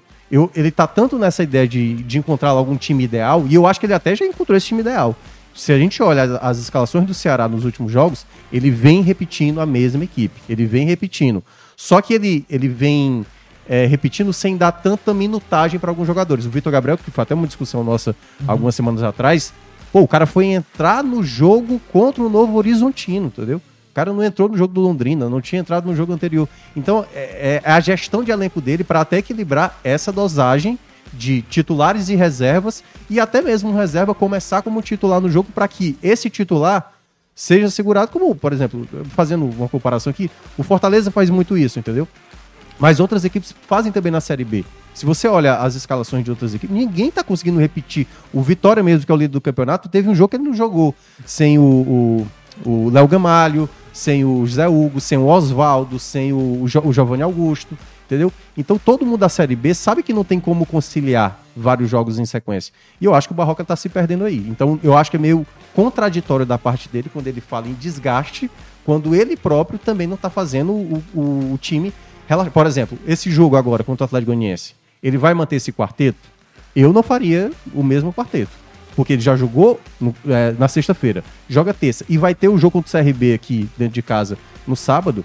Cara, você tem que rodar o elenco. Não dá pra repetir o mesmo quarteto todo jogo. entendeu? Eu acho que vai acabar comprometendo o desempenho dentro de campo.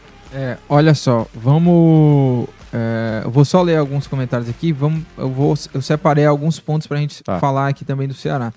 O Leonardo diz que o Barroca adotou o gutismo, joga muito mal e ganha. O Paulo Tailan, do Vozão Cash, né, falando que foi horrível sexta, sejamos justos, valeu os três pontos. Isso. É, e até trazer uma informação do Vozão Cash, eu vi um post lá falando que o Vitor Gabriel, com esse gol, que ele chegou a 10, É. é, voltou Há um atacante, um é, centroavante, um né? centroavante a, A fazer, fazer dois dígitos. Dois né? dígitos, né? Que é A, a, tinha sido a- a última vez o Ricardo Bueno, grande bueno. Ricardo Bueno tinha Saudades feito. que é, ninguém os- sente. Ele fez 10 gols em 23 jogos na temporada de 2019, Ricardo Bueno. Tinha sido o último centroavante né, a chegar nessa Metade marca ali de ficou do gols. CSA e Ferroviário, que É. ele fez. E, e o Vitor Gabriel chegou a 10 gols em 25 jogos. Eu acho um, um belo jogador, um bom jogador, o Vitor Gabriel. Acho que o Ceará hoje tem dois centroavantes aí realmente para fazer a diferença muito na- mal, na cara, Série B. É. Muito mal. Mas eu assim, acho que ele- são, são dois bons centroavantes para você ter ali sim, no elenco para a Série B. É. E aí, entrando nesse. Mas eu nesse- não acho que o problema tá sendo nas peças. É, me parece é muito mais da maneira de jogar do Ceará. O- outro ponto que uma coisa também de novo aconteceu. O Ceará na saída de bola, Lucas. É muito lento, cara, muito lento, sabe assim? Os adversários basta fazer uma leve pressão alta, o Ceará se Entrega. perde totalmente. É impressionante. Assim, quando eu digo isso é dentro de casa, certo? O Ceará fez até agora cinco atuações em casa, nenhuma me convenceu. Nem a vitória contra o Tombense, essa vitória sobre a Chapecoense, as três derrotas em casa. O Ceará, pra mim, tem tido uma performance dentro de casa muito ruim, muito ruim. E quando o treinador tenta, sabe, dizer que apenas o jogo da, contra a equipe do Novo Horizontino é que foi o ponto fora da curva, me parece um treinador muito preocupado em querer mascarar problema sério. É quase como se tivesse aquele bolo muito bonito, bem confeitado, quando você vai comer, ali o recheio tá. É, mas, Tá ó, vamos, vamos lá. Vitor Gabriel e Nicolas. É uma disputa para esse próximo jogo contra o Atlético Goianiense. Você voltaria com o Vitor Gabriel, Gabriel, com esse Gabriel. gol Agora sim, até mesmo desgaste? É isso que eu tô dizendo. O, o, o Barroca vai continuar insistindo no quarteto? Sempre todo jogo vai ser os quatro? Cara, dá pra, dá pra dar oportunidade pro Pulga ser titular, pro Jandes. O Jandes, por exemplo, é um jogador que pensa muito errado. Ele entrou, por exemplo, no segundo tempo, teve uma jogada que o Vitor Gabriel passou na direita livre, ele quis fazer a jogada individual. É um jogador que às vezes não, não consegue ter a leitura certa da jogada ofensiva. Mas é um jogador que, vez ou outra, tem que jogar, entendeu? Vai irritar? Vai, assim. Série B não tem... Você não vai ter um elenco... Pô, se na Série A, né, a galera reclama e tal de, de jogadores, na Série B vai ter também. Agora, se você não coloca esses jogadores... Pô, o Ceará tem três opções hoje no banco de característica de jogador arisco, né? Velocidade, Sim. drible. E joga apenas com um, entendeu? Pô, contra a Chapecoense em casa, sabe? Eu acho muito preciosismo dessa ideia de time que ele já estabeleceu. Eu faria duas trocas ali no meio Tá, pra mas, mas vamos concentrar aqui VG e Tá. Nicolas, tá? É, o, você acha que esse último jogo aí, né, contra, Você contra a corte, própria entendi, Chape, é, mas contra a Chape, né, Hum. é, do VG e do Nicolas, é, você acha que fez muita diferença, assim, o, o. VG? Porque ele, é, é, o cara que carrega, né, a bola, é, deu sequência ali às jogadas, o Nicolas, de fato, foi mal. O, Muito mal. Contra o Novo Horizontino também não conseguiu muita, dar muita sequência. E o Vitor Gabriel é aquele cara mais de briga, né? Assim, às vezes ele pode não ter até a, a técnica mais elevada possível, mas é um cara que briga muito e consegue abrir espaço ou até mesmo construir jogadas com esse estilo de jogo, né? Um cara, até vi um comentário aqui, o, o- um internauta mandou aqui falando, ó, quando Vitor Gabriel abre a capa do Batman, ninguém, né, ninguém tira dele, né? Ele faz muito bem esse pivô. E é um cara que é, a temporada dele até agora é positiva, né? É, é, dentro de campo ele tem correspondido 10 gols. Não, não é o artilheiro, né, da, da equipe, mas eu acho que tá ali entre os principais. Mas é, para esse próximo jogo, pelos esses últimos jogos, né, o Vitor Gabriel é o cara para pegar essa eu- posição no, contra Lucas, o isso- Atlético Goianiense. Isso é algo muito claro pra muita gente, entendeu? Assim, pra torcida, eu acho que pra boa parte dela. A questão é que tudo vai, vai sair da cabeça do Barroca, entendeu? E o Barroca, eu acho que na visão dele, o titular é o Nicolas, entendeu? Pode ser que agora o VG ganhe uma oportunidade porque o VG entrou bem na partida, conseguiu apresentar mais futebol do que o Nicolas. E aí ele meio que ele perceba que, não, pô, vou dar agora chance para ele, né? Vou guardar o Nicolas para o segundo tempo e pensar no jogo contra o CRB.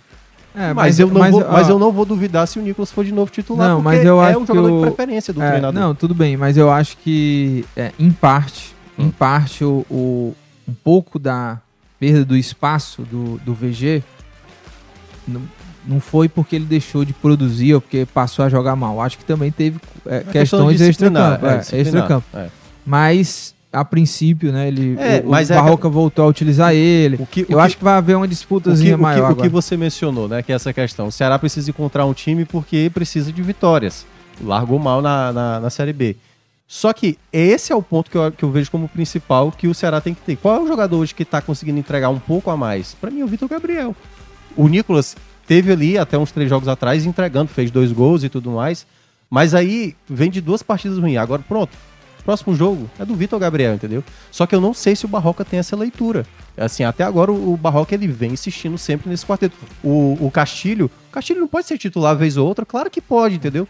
Então, às vezes, ele fica tão preso essa ideia dos, dos meus jogadores, e eu acho que ele só tá perdendo mais com isso. Porque todo jogo o time tá desgastado. É e o- é- são jogadores que mais atuam em mais minutos É o vice-artilheiro aí do, do Ceará, né? O Quem? Vitor Gabriel. 10 gols, na temporada, né? vice-artilheiro. Na é. temporada, né? Mas E ele, o Eric é o artilheiro ele 11 tá gols. empatado com o Eric, três gols na Série B, né? É. O Nicolas tá com dois. Gostou da zaga Léo Santos e. Gostei muito do E Léo David Santos. Ricardo? O David Ricardo. Inclusive, acho- a gente tinha falado aqui, né? Esse jogo poderia ser um jogo aí pra descobrir uma nova dupla de zaga. É. É, eu, eu, eu gostei. No geral, gostei dos dois. É. Eu, eu Tanto ainda, do Léo Santos eu ainda quanto quero do. ver, eu ainda David quero Ricardo. ver quando todo mundo estiver disponível o que é que o Barroca vai fazer, certo? Thiago Pagnussá e Luiz Otávio. É, a zaga mas dele. é isso, então. eu porque não gosto, do, mas. do, do que é que adianta É a gente debater Léo Santos e David Ricardo se eles são os últimos da fila, entendeu? Não, mas Porque pode tem o mudar. Lacerda na pode frente. mudar. pô. Eu sei, eu- é isso que eu tô dizendo. A- o jogo do Léo Santos, nessa partida específica, o Léo Santos salvou uma bola que hum, o Chapecoense já ia estar pra fazer o gol ali. Mas ele foi bem na partida, né? Mas é, é por isso que às vezes eu, eu não quero me ater tanto a peças. Eu sei que você tá querendo debater muita questão. é, qual a melhor dupla de zaga? Qual, Uhum. Não, não qual é nem a melhor dupla de zaga, mas é o que você Sim, achou porque é. foi um. Porque assim, eu acho que o, nova o, o problema do Ceará hoje não é elenco, não é peças. É a maneira como joga. Porque o, o problema da saída de bola. A mesma coisa. David Ricardo e o próprio Léo Santos tiveram dificuldade na saída de bola. Mais uma vez. Isso já foi com o Pagnussá, com, com o Luiz Otávio, Lacerda. já foi com o Lacerda. Então, se é um problema geral de um sistema, tem muito mais. Por exemplo, foi feita essa pergunta para ele na, na- após o jogo. Que acho que foi o David Ricardo, errou uma bola e ele aplaudiu, entendeu? Como tipo assim, não, é isso, continue insistindo, continue insistindo. Só, só- já são o quê? Já são oito jogos de Série B que ele tem e um jogo de, de- da Copa do Nordeste que a gente viu como foi a atuação do sistema defensivo do Ceará naquele jogo.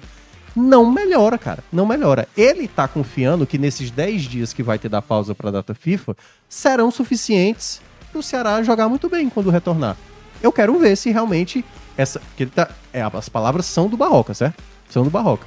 Eu não acho que é uma questão de peças mais. É uma questão da maneira como o time joga. O time às vezes não consegue desenvolver do meio de campo pra frente, da defesa pro meio de campo. Então, pra mim, é um problema de sistema, da maneira de jogar do time. Então, por mais que a gente possa. David eu considero o David Ricardo o melhor zagueiro de saída de bola, mas tem o, lado esquerdo ali com o Barcelos, que é um apavoro sempre, entendeu? Não tem. Hoje o Ceará não passa segurança nos jogos dentro de casa, que é onde o Ceará precisa melhorar. É, eu acho que esse é o ponto principal. Fora de casa, e aí dando mérito pro Barroca, o time ele consegue ser mais consistente. E aí, já, eu vou fazer a transição aqui pro jogo do Atlético Goianiense, certo? Tá. Esse E- jogo contra o Atlético Ah. Goianiense é um duelo, pra mim, de dois treinadores que estão pegando duas equipes que são consideradas favoritas pro acesso, mas que na performance estão entregando bem menos. Então, vai ser um jogo complicado pro Ceará, principalmente porque tem pouquíssimas peças do setor defensivo, e daqui a pouco a gente pode fazer também a brincadeira de montar o Ceará, porque tá Sim, muito difícil sim. montar esse Não, Ceará para esse jogo. Mas para esse duelo contra o Atlético Goianiense, é uma boa chance porque o Atlético Goianiense tá mal, né? Quatro Tá- jogos sem é, vencer. mas ainda não perdeu jogando lá é, no- nos seus domínios. E é um jogo onde também o Atlético Goianiense está muito pressionado, né? Então, assim, o Ceará ele vem com bons resultados, mas a performance, principalmente em casa, vem decepcionando muito. E esse é um jogo, Lucas, que eu vejo como um outro jogo determinante para você tentar se aproximar do G4. Porque se tem um dos jogos complicados que o, que o Ceará vai ter na competição, um deles é o Atlético Goianiense, o do esporte fora de casa, é outro que eu considero bem complicado. Conseguiu vencer a, a, o Criciúma, que era um jogo muito complicado, né? Porque, aliás, desse, dessa pontuação do Criciúma, são seis jogos dentro de casa, e o Criciúma é a equipe que tem mais jogos como mandante. Tem Como outra também, que está com seis jogos. Mas é, acho que é o, acho que é o, o, o Mirassol, se eu não me engano. Se tem o Mirassol, é outra equipe. Deixa eu ver aqui. Jogos em casa, né? É, eu não sei quem é, não. É só, é, é só a equipe do. Do Ah, Cristiano. não, é o Mirassol, é. Mirassol e Isso. Criciúma. Tem seis jogos em casa. Né? Por exemplo, o Ceará tem cinco. Então, nesse momento, é um momento fundamental, assim, para dar alguma resposta, né? Principalmente para quem quer chegar no É. G4. Agora, é, tem essa complicação aí pra formar esse time, né? Ó, vou até reforçar aqui de novo quem tá fora. Danilo Barcelos, William Maranhão, Richardson, Kaique. Esse quarteto aí tá suspenso. É, tem ainda Luiz o, Otávio, o tá machucado. é, o pessoal que tá no DM, né? Que é o Luiz Otávio, tá no, tá no DM. É, O Thiago viajou. O Thiago o Pagnussá Thiago viajou. Pagnussá e o Lacerda estão disponíveis. Sim. né? É. O Michel Macedo ainda tá e o William Formiga também ainda estão é, lesionados. Então só tem um lateral hoje disponível que é o Varley. Que é o então Varley. Vamos, vamos começar a brincadeira aqui de formar o elenco, tá? É, para esse jogo contra Eu- o Atlético Goianiense. É, ele não vai fazer, mas eu, eu queria muito ver o Bruno no gol. Mesmo o Richard tenha feito uma boa partida, mas o Richard vai ser mantido, né? Assim, não- se ele.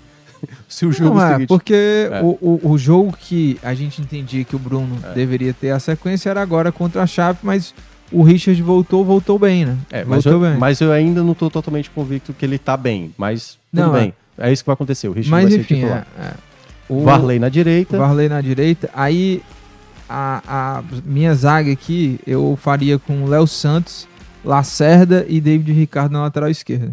Eu acho que se o Thiago viajou e tiver condições, o Thiago joga. É, isso, isso por quê? Porque o Thiago ele tá voltando não de suspensão como o Lacerda, né? Ele tá voltando de uma lesão, e aí ritmo É. eu, de jogo, Eu tô com a impressão coisas. que ele vai utilizar quatro zagueiros, cara. Os quatro zagueiros ele vai utilizar. Eu, ó, a minha ideia aqui, certo? Não sei, mas é meu palpite. Um eu, zagueiro de lateral eu direito. acho né? que vai. Não, Varley vai jogar no Ah, lateral tá. direito. Não, e o Léo de volante, né? É, isso. Porque eu, eu acho que vai ser Thiago, juntamente com, La, com Lacerda, David Ricardo na lateral esquerda. Léo Santos, como ele fez contra o Curitiba, em um determinado Uhum. momento, como volante. Porque ele não tem um volante pegador. É, Nem Kaique, nem Richardson, né?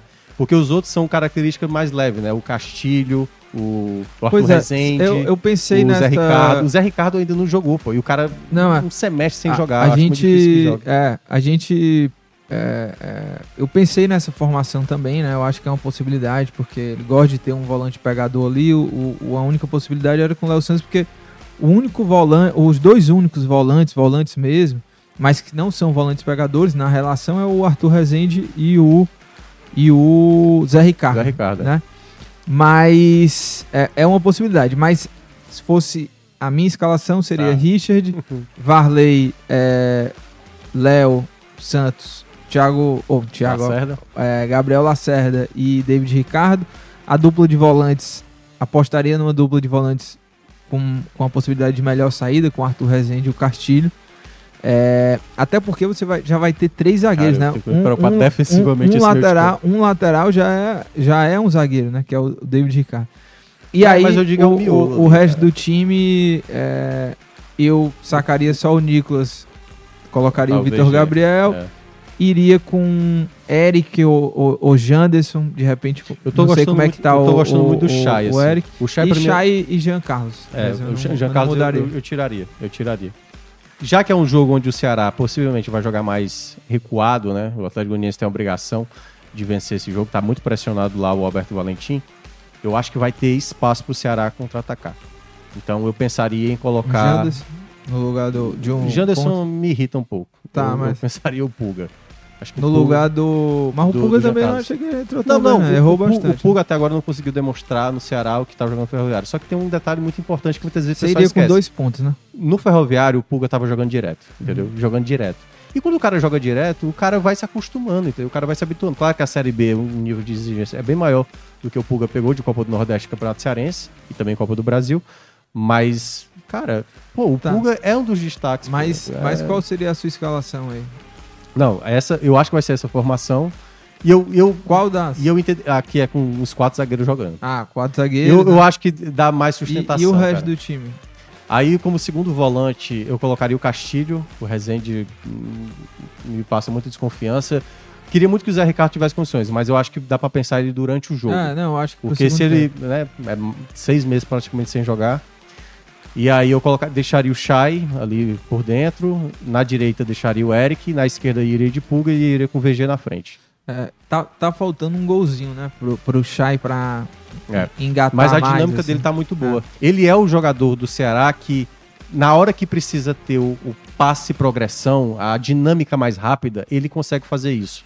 O Jean Carlos tem muita Não, é, dificuldade. Eu, eu, eu falo assim, o Jean Carlos ele conseguiu por conta do gol. E ele tem uma boa parada maravilhosa. O escanteio dele, falta, é muito boa. mas, Mas eu, eu falo do, do gol porque às vezes é, pro torcedor, né? O, o que conta mais ali, o que é, é, parece Eu até guardaria o Jean te, Carlos pra- respal- te respalda assim de, de grandes sei, é. atuações o gol.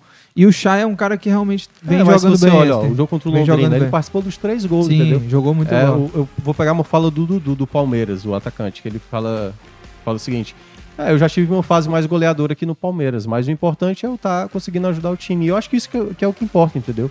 Por mais que seja um outro, por exemplo, o Ceará teve até agora só o Maranhão, né, dos jogadores que não são do ataque que não balançou as redes, né, do meio pra frente. Não, ele fez, não. Não, só o Maranhão, só o Maranhão. Assim, os zagueiros não fizeram gols ainda, os laterais também não. É, outros jogadores de meio, só o Jean Carlos fez é, gol, que foi, foram dois, né? Aí o outro é Vitor Gabriel, o outro é Nicolas, o outro é Eric. Então precisa outros jogadores também serem participativos nesse Olha aspecto. só, Uma hora o- vai sair o gol do Chay. O, o Paulo Tailan, ele faz aqui a escalação. É Richard, Va- Varley, Thiago Lacerda, David Thiago Ricardo. Lacerda o quê, pô? Ô, Thiago, mano. Thiago Pagno Ah, Thiago Lacerda. depois Lacerda, Thiago David Ricardo. Lacerda, é Aí Léo Santos, Rezende, Chay, Jean, Eric Nicolas. E ele fala que é o gabarito do Barroca para essa para esse próximo jogo. E o Paulo Tailan também lembra que o Léo jogou como De volante volante, na Série B, também, lá em outros clubes na, também. na Ponte, né? É. Enfim, e o Guilherme Tabosa, ele tá dizendo que tem que ir de Janderson e confiar na lei do ex. É uma boa aposta, hein? É, tem isso também. É, se fosse pra apostar em Pulga ou Janderson, eu ia de Janderson pela lei do Porque ex. o Janderson pensa muito errado, assim, algumas jogadas que é simples, cara, pelo amor de Deus. Deixa eu ver aqui. O, o Lalo. E o VG é iluminado demais, né? Porque tu reparou do É, segundo gol como. Assim, o VG é iluminado de uma maneira. Porque ele pega a bola no meio de campo, aí ele começa a andar com a bola. Ele dá um, ele dá um chute meio. Nada a ver. Cara, A bola o, desvia, o, o cara que tá com o perfil Lalo Salamanca. É um personagem, né? Você assistiu Ah, é do, do, do Breaking Bad? Não, do, da outra série que é. Oz, alguma coisa que eu esqueci, cara. A, a série que tem na Netflix, do. que parece um pouco com Breaking Bad, que é um cara. Ah, administrador- Ozark, Ozark. Ozark, Ozark. Tem o Lalo Salamanca. Ah, é. E é o perfil aqui, ele é, fala o seguinte: então. no gol, o Bruno é melhor que o Richard e ele não tira o dinossauro. É uma crítica, uma cornetada aqui que ele dá. Não, É, eu, eu acho o Richard melhor, mas o Richard tá vivendo uma fase pior, mas jogou bem o último jogo, então acho que vai ser mantido. Ó, o. Acho que você falou sobre isso, o Paulo Tailan perguntou o que vocês têm achado das leituras do Barroca durante as partidas. Por exemplo, por que não o Zé Ricardo na sexta, sabendo que já tinha perdido três volantes? Dava pra ter colocado. Dava É. pra ter colocado o Zé no jogo. Até mesmo porque o Ceará tomou, Lucas, ali no final. Falta, foi 34 segundos tempo. O Ceará acho que tomou 8 ou foi Não, 9 cartões. É, é Better Call Saul, pô. É, então tem a ver com o é, Breaking tem, Bad. Tem, Breaking foi Bad. mal, é, é isso mesmo, é, isso mesmo, porque Ó, misturei aqui. Mas ele, ele teve essa chance. Tanto é que ele perdeu muitos jogadores ali no final. Teve uma hora que era. Que acontecia amarelo, tá fora. O Horácio falando, tá fora.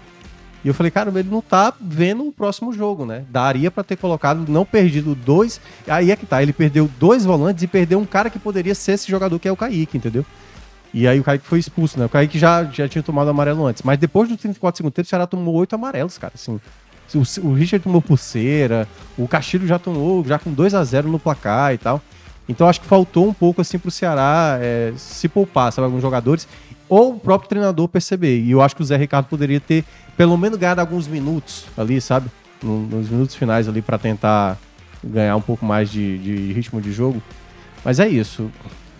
O Barroca tá, tá em maus lençóis. É, e, assim, e- ele tá e- em maus... E ao mesmo tempo ele já tem uma justificativa pronta, né? É, e tudo Que é- isso, obviamente, a gente já vai saber agora terça-feira é, de tudo que a gente abordou aqui, né? De, de Fortaleza, de Ceará. A gente está entrando na reta final. Você quer acrescentar mais alguma coisa antes da Não, gente ir fazer o as convite dicas? à turma aí, né, para acompanhar os jogos. Lembrando que 7 horas, 6 horas começa o jogo do Fortaleza, a transmissão. A transmissão, o jogo Na Rádio começa Povo CBN. é, às 7 horas, a gente começa na AM aqui, tá para acabar. 18 é, horas. 18 horas na aí a partir das 7, jogo Fortaleza e já na sequência, o jogo do Ceará. Acaba um, já entra Atlético na Goianiense. FM, né? Depois. Isso, aí é tudo na FM a partir das 7 horas da noite.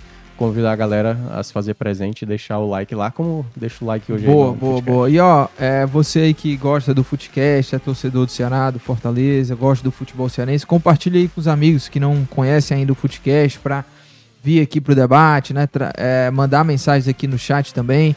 Então compartilha aí com os amigos, compartilha no- nos grupos aí de, de WhatsApp de torce- torcedores, né? Pra é, trazer também um pouco de debate aqui com a gente mandando mensagens aqui no chat e a gente analisando aí as situações de Ceará e de Fortaleza. Lembrando sempre que o nosso episódio fica disponível nas plataformas de podcast e, é, e eu também faço aqui um convite, né, um apelo pro pessoal que gosta de ouvir, baixar depois dos episódios, avalie a gente também lá, tá? Avalie a gente também na sua plataforma de podcast preferido, isso ajuda muito aqui o nosso trabalho. Se inscreve aqui no canal do Povo no YouTube e deixa o teu like Verdade. e sempre bom reforçar também que você se inscrevendo aqui no canal do Povo, você não perde nenhum produto aqui da casa, como o próprio Esporte do Povo.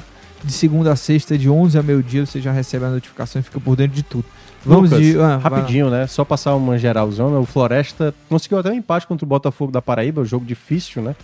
Mas tá na zona de rebaixamento, lá na Série C. Na Série D, Muito ferro... difícil. Ferroviário. Tá das passeando. 124 equipes que existem no Campeonato Brasileiro Série A, B, C e D, é a única 100%. Só pra deixar claro. Não tomou gols ainda. Sete gols marcados. Segue líder lá do grupo 2. Quem tá mal é o Calcaia e o Iguatu. Iguatu, aliás, perdeu pro Globo, que é, era considerado até então a pior equipe lá do grupo 3. Iguatu é lanterna, mas o Pacajus tá liderando esse grupo.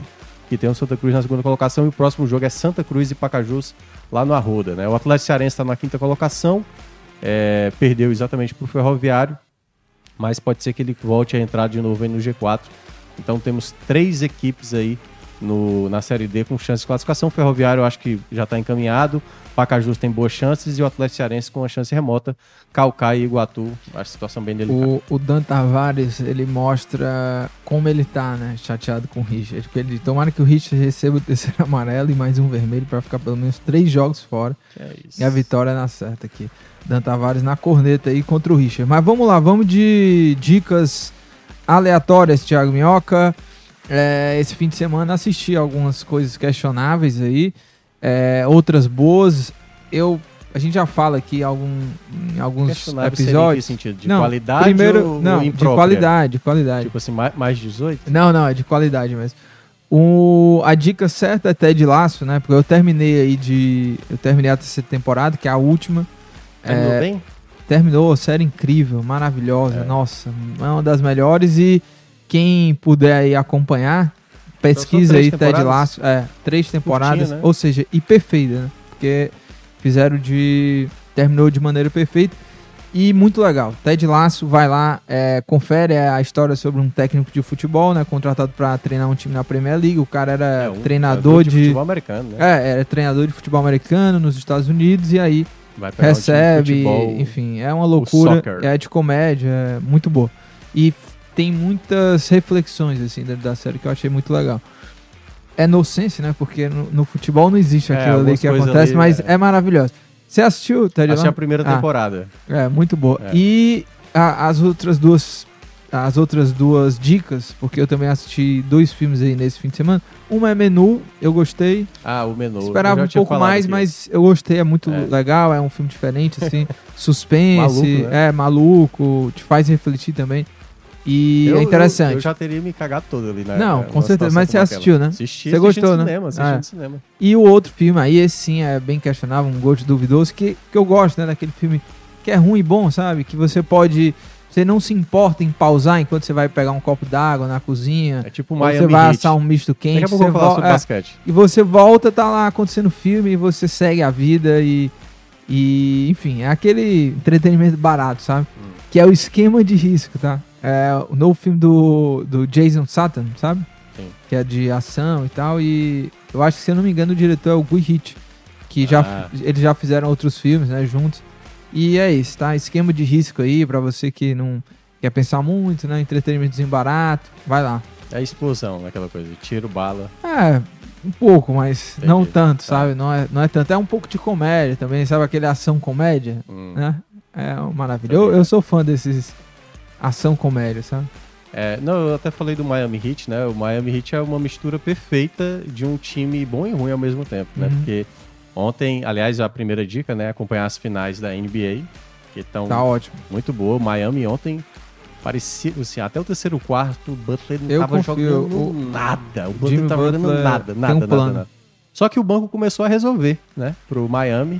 E aí, quando o, But o Butler entra no último quarto, ele, é, ele já perde a bola. Eu falei, meu amigo, hoje não vai jogar nada. É, aí mas ele- me encontra uma bola de três, depois mete uma bola de dois e tal. E começou a Tá jogando jogar. 40 pontos. né? Ele e, E- o Adebayo. né? E a, a, a equipe do Denver, que tava jogando até bem, ficou numa dependência do Jokic. Cara, o Jokic, é sério, eu até voltei no Twitter. Se um dia existir o Thanos, se o Thanos for verdadeiro, um dia aparecer aqui no mundo e vou acabar com a, com a raça humana, o cara que vai O impedir cara é é o bom, Jokic. o cara é bom, velho. Teve uma bola que ele pegou lá da defesa, pegou do- da, da ponta do garrafão, ele recebeu a bola. Tinha ele, três. Cara, tinha o estádio inteiro em volta dele e ele. Tipo o que o VG, o VG, O VG, né? pro- protege bem. Cara, o Jokic, cara, ele tem um campo de força absurdo, velho. E ele fez a sexta, cara, é absurdo. E ele, Tá. é, ele é bom demais. É bom demais, macho, o The Joker. Cara, é. Tá um a um. Eu acho que a grande chance do, do Denver era vencendo esse jogo 2 e eu acho que com esse empate, eu tô achando que o Miami ainda pode ganhar, cara. Porque o Miami em Ah, casa. eu sou Miami. É, não, eu, eu, eu, eu tava com o Miami contra o Celtics inicialmente. Depois eu tava torcendo pela virada histórica do Celtics. Mas. Eu sou fã de Jimmy Butler. mas não, eu gosto muito do Butler. Mas ele. Cara, tem hora que ele não tá jogando nada, velho. Nada, nada, nada. E assim, o Jokic pra mim eu acho Mas muito mais. 40 Cara, o. Jokic é o tipo do cara, você olha esse cara, esse cara é lento, tem cara de É, mongol, é, é. assim, Ele, tem ele- cara de bobão. E ele joga pra caramba, velho. Joga, assim, não tem como Ele- torcer contra, cara. E o Denver é o primeiro título, né? Assim, então. Enfim, eu entendo, tem muita gente que gosta do Miami, mas eu tô muito pelo Denver. Eu E, espero que consigam uma e a outra dica que agora. você ia dar mais alguma E a outra dica foi um filme que eu revi. Eu acho que você já. Eu já. Eu não sei se falei aqui, mas eu, eu devo ter falado. E eu vi que tá na Star Plus. Que é. Palm Springs, cara. Tu assistiu? Ah, já, já. Muito é muito bom muito esse boa, filme, cara. boa. Eu revi de novo. Como é o nome do ator, que ele é muito é, bom. o, é, eu não conheço aquele cara, mas é o que fez o Brooklyn. É, É, ele é, Bru- É. Brooklyn Nine-Nine. é, Jesse, não? Alguma coisa assim? É. Não sei. É, Não, o nome dele real acho que é Andy alguma coisa. É, Andy, Andy Sanderberg. É, acho que é, é isso. E é muito, pô, é uma das é comédias românticas mais inventivas dos últimos tempos, eu acho. Não é nada clichê, apesar de ter clichês. Que aí ele fala muito coisa, coisa né, de, de ciclo temporal ali, Uhum. né? Viver o mesmo dia, o dia da marmota lá. E é, cara, é, é gostei, É assim, boa, é boa. vi de novo. É quando você vê de novo e você gosta, porque não, realmente o filme é muito Palm bom. Spring, né? Palm Springs, É, tá é lá bom, no É bom. Tiago Minhoca, vamos embora, né? Star Plus. Vambora. Embora horas e na próxima segunda-feira a gente está de volta para repercutir tudo que aconteceu já nesses jogos aí do meio de semana, do começo da semana, no fim de semana. Próxima segunda-feira estaremos de volta. Um grande abraço, valeu rapaziada. Valeu.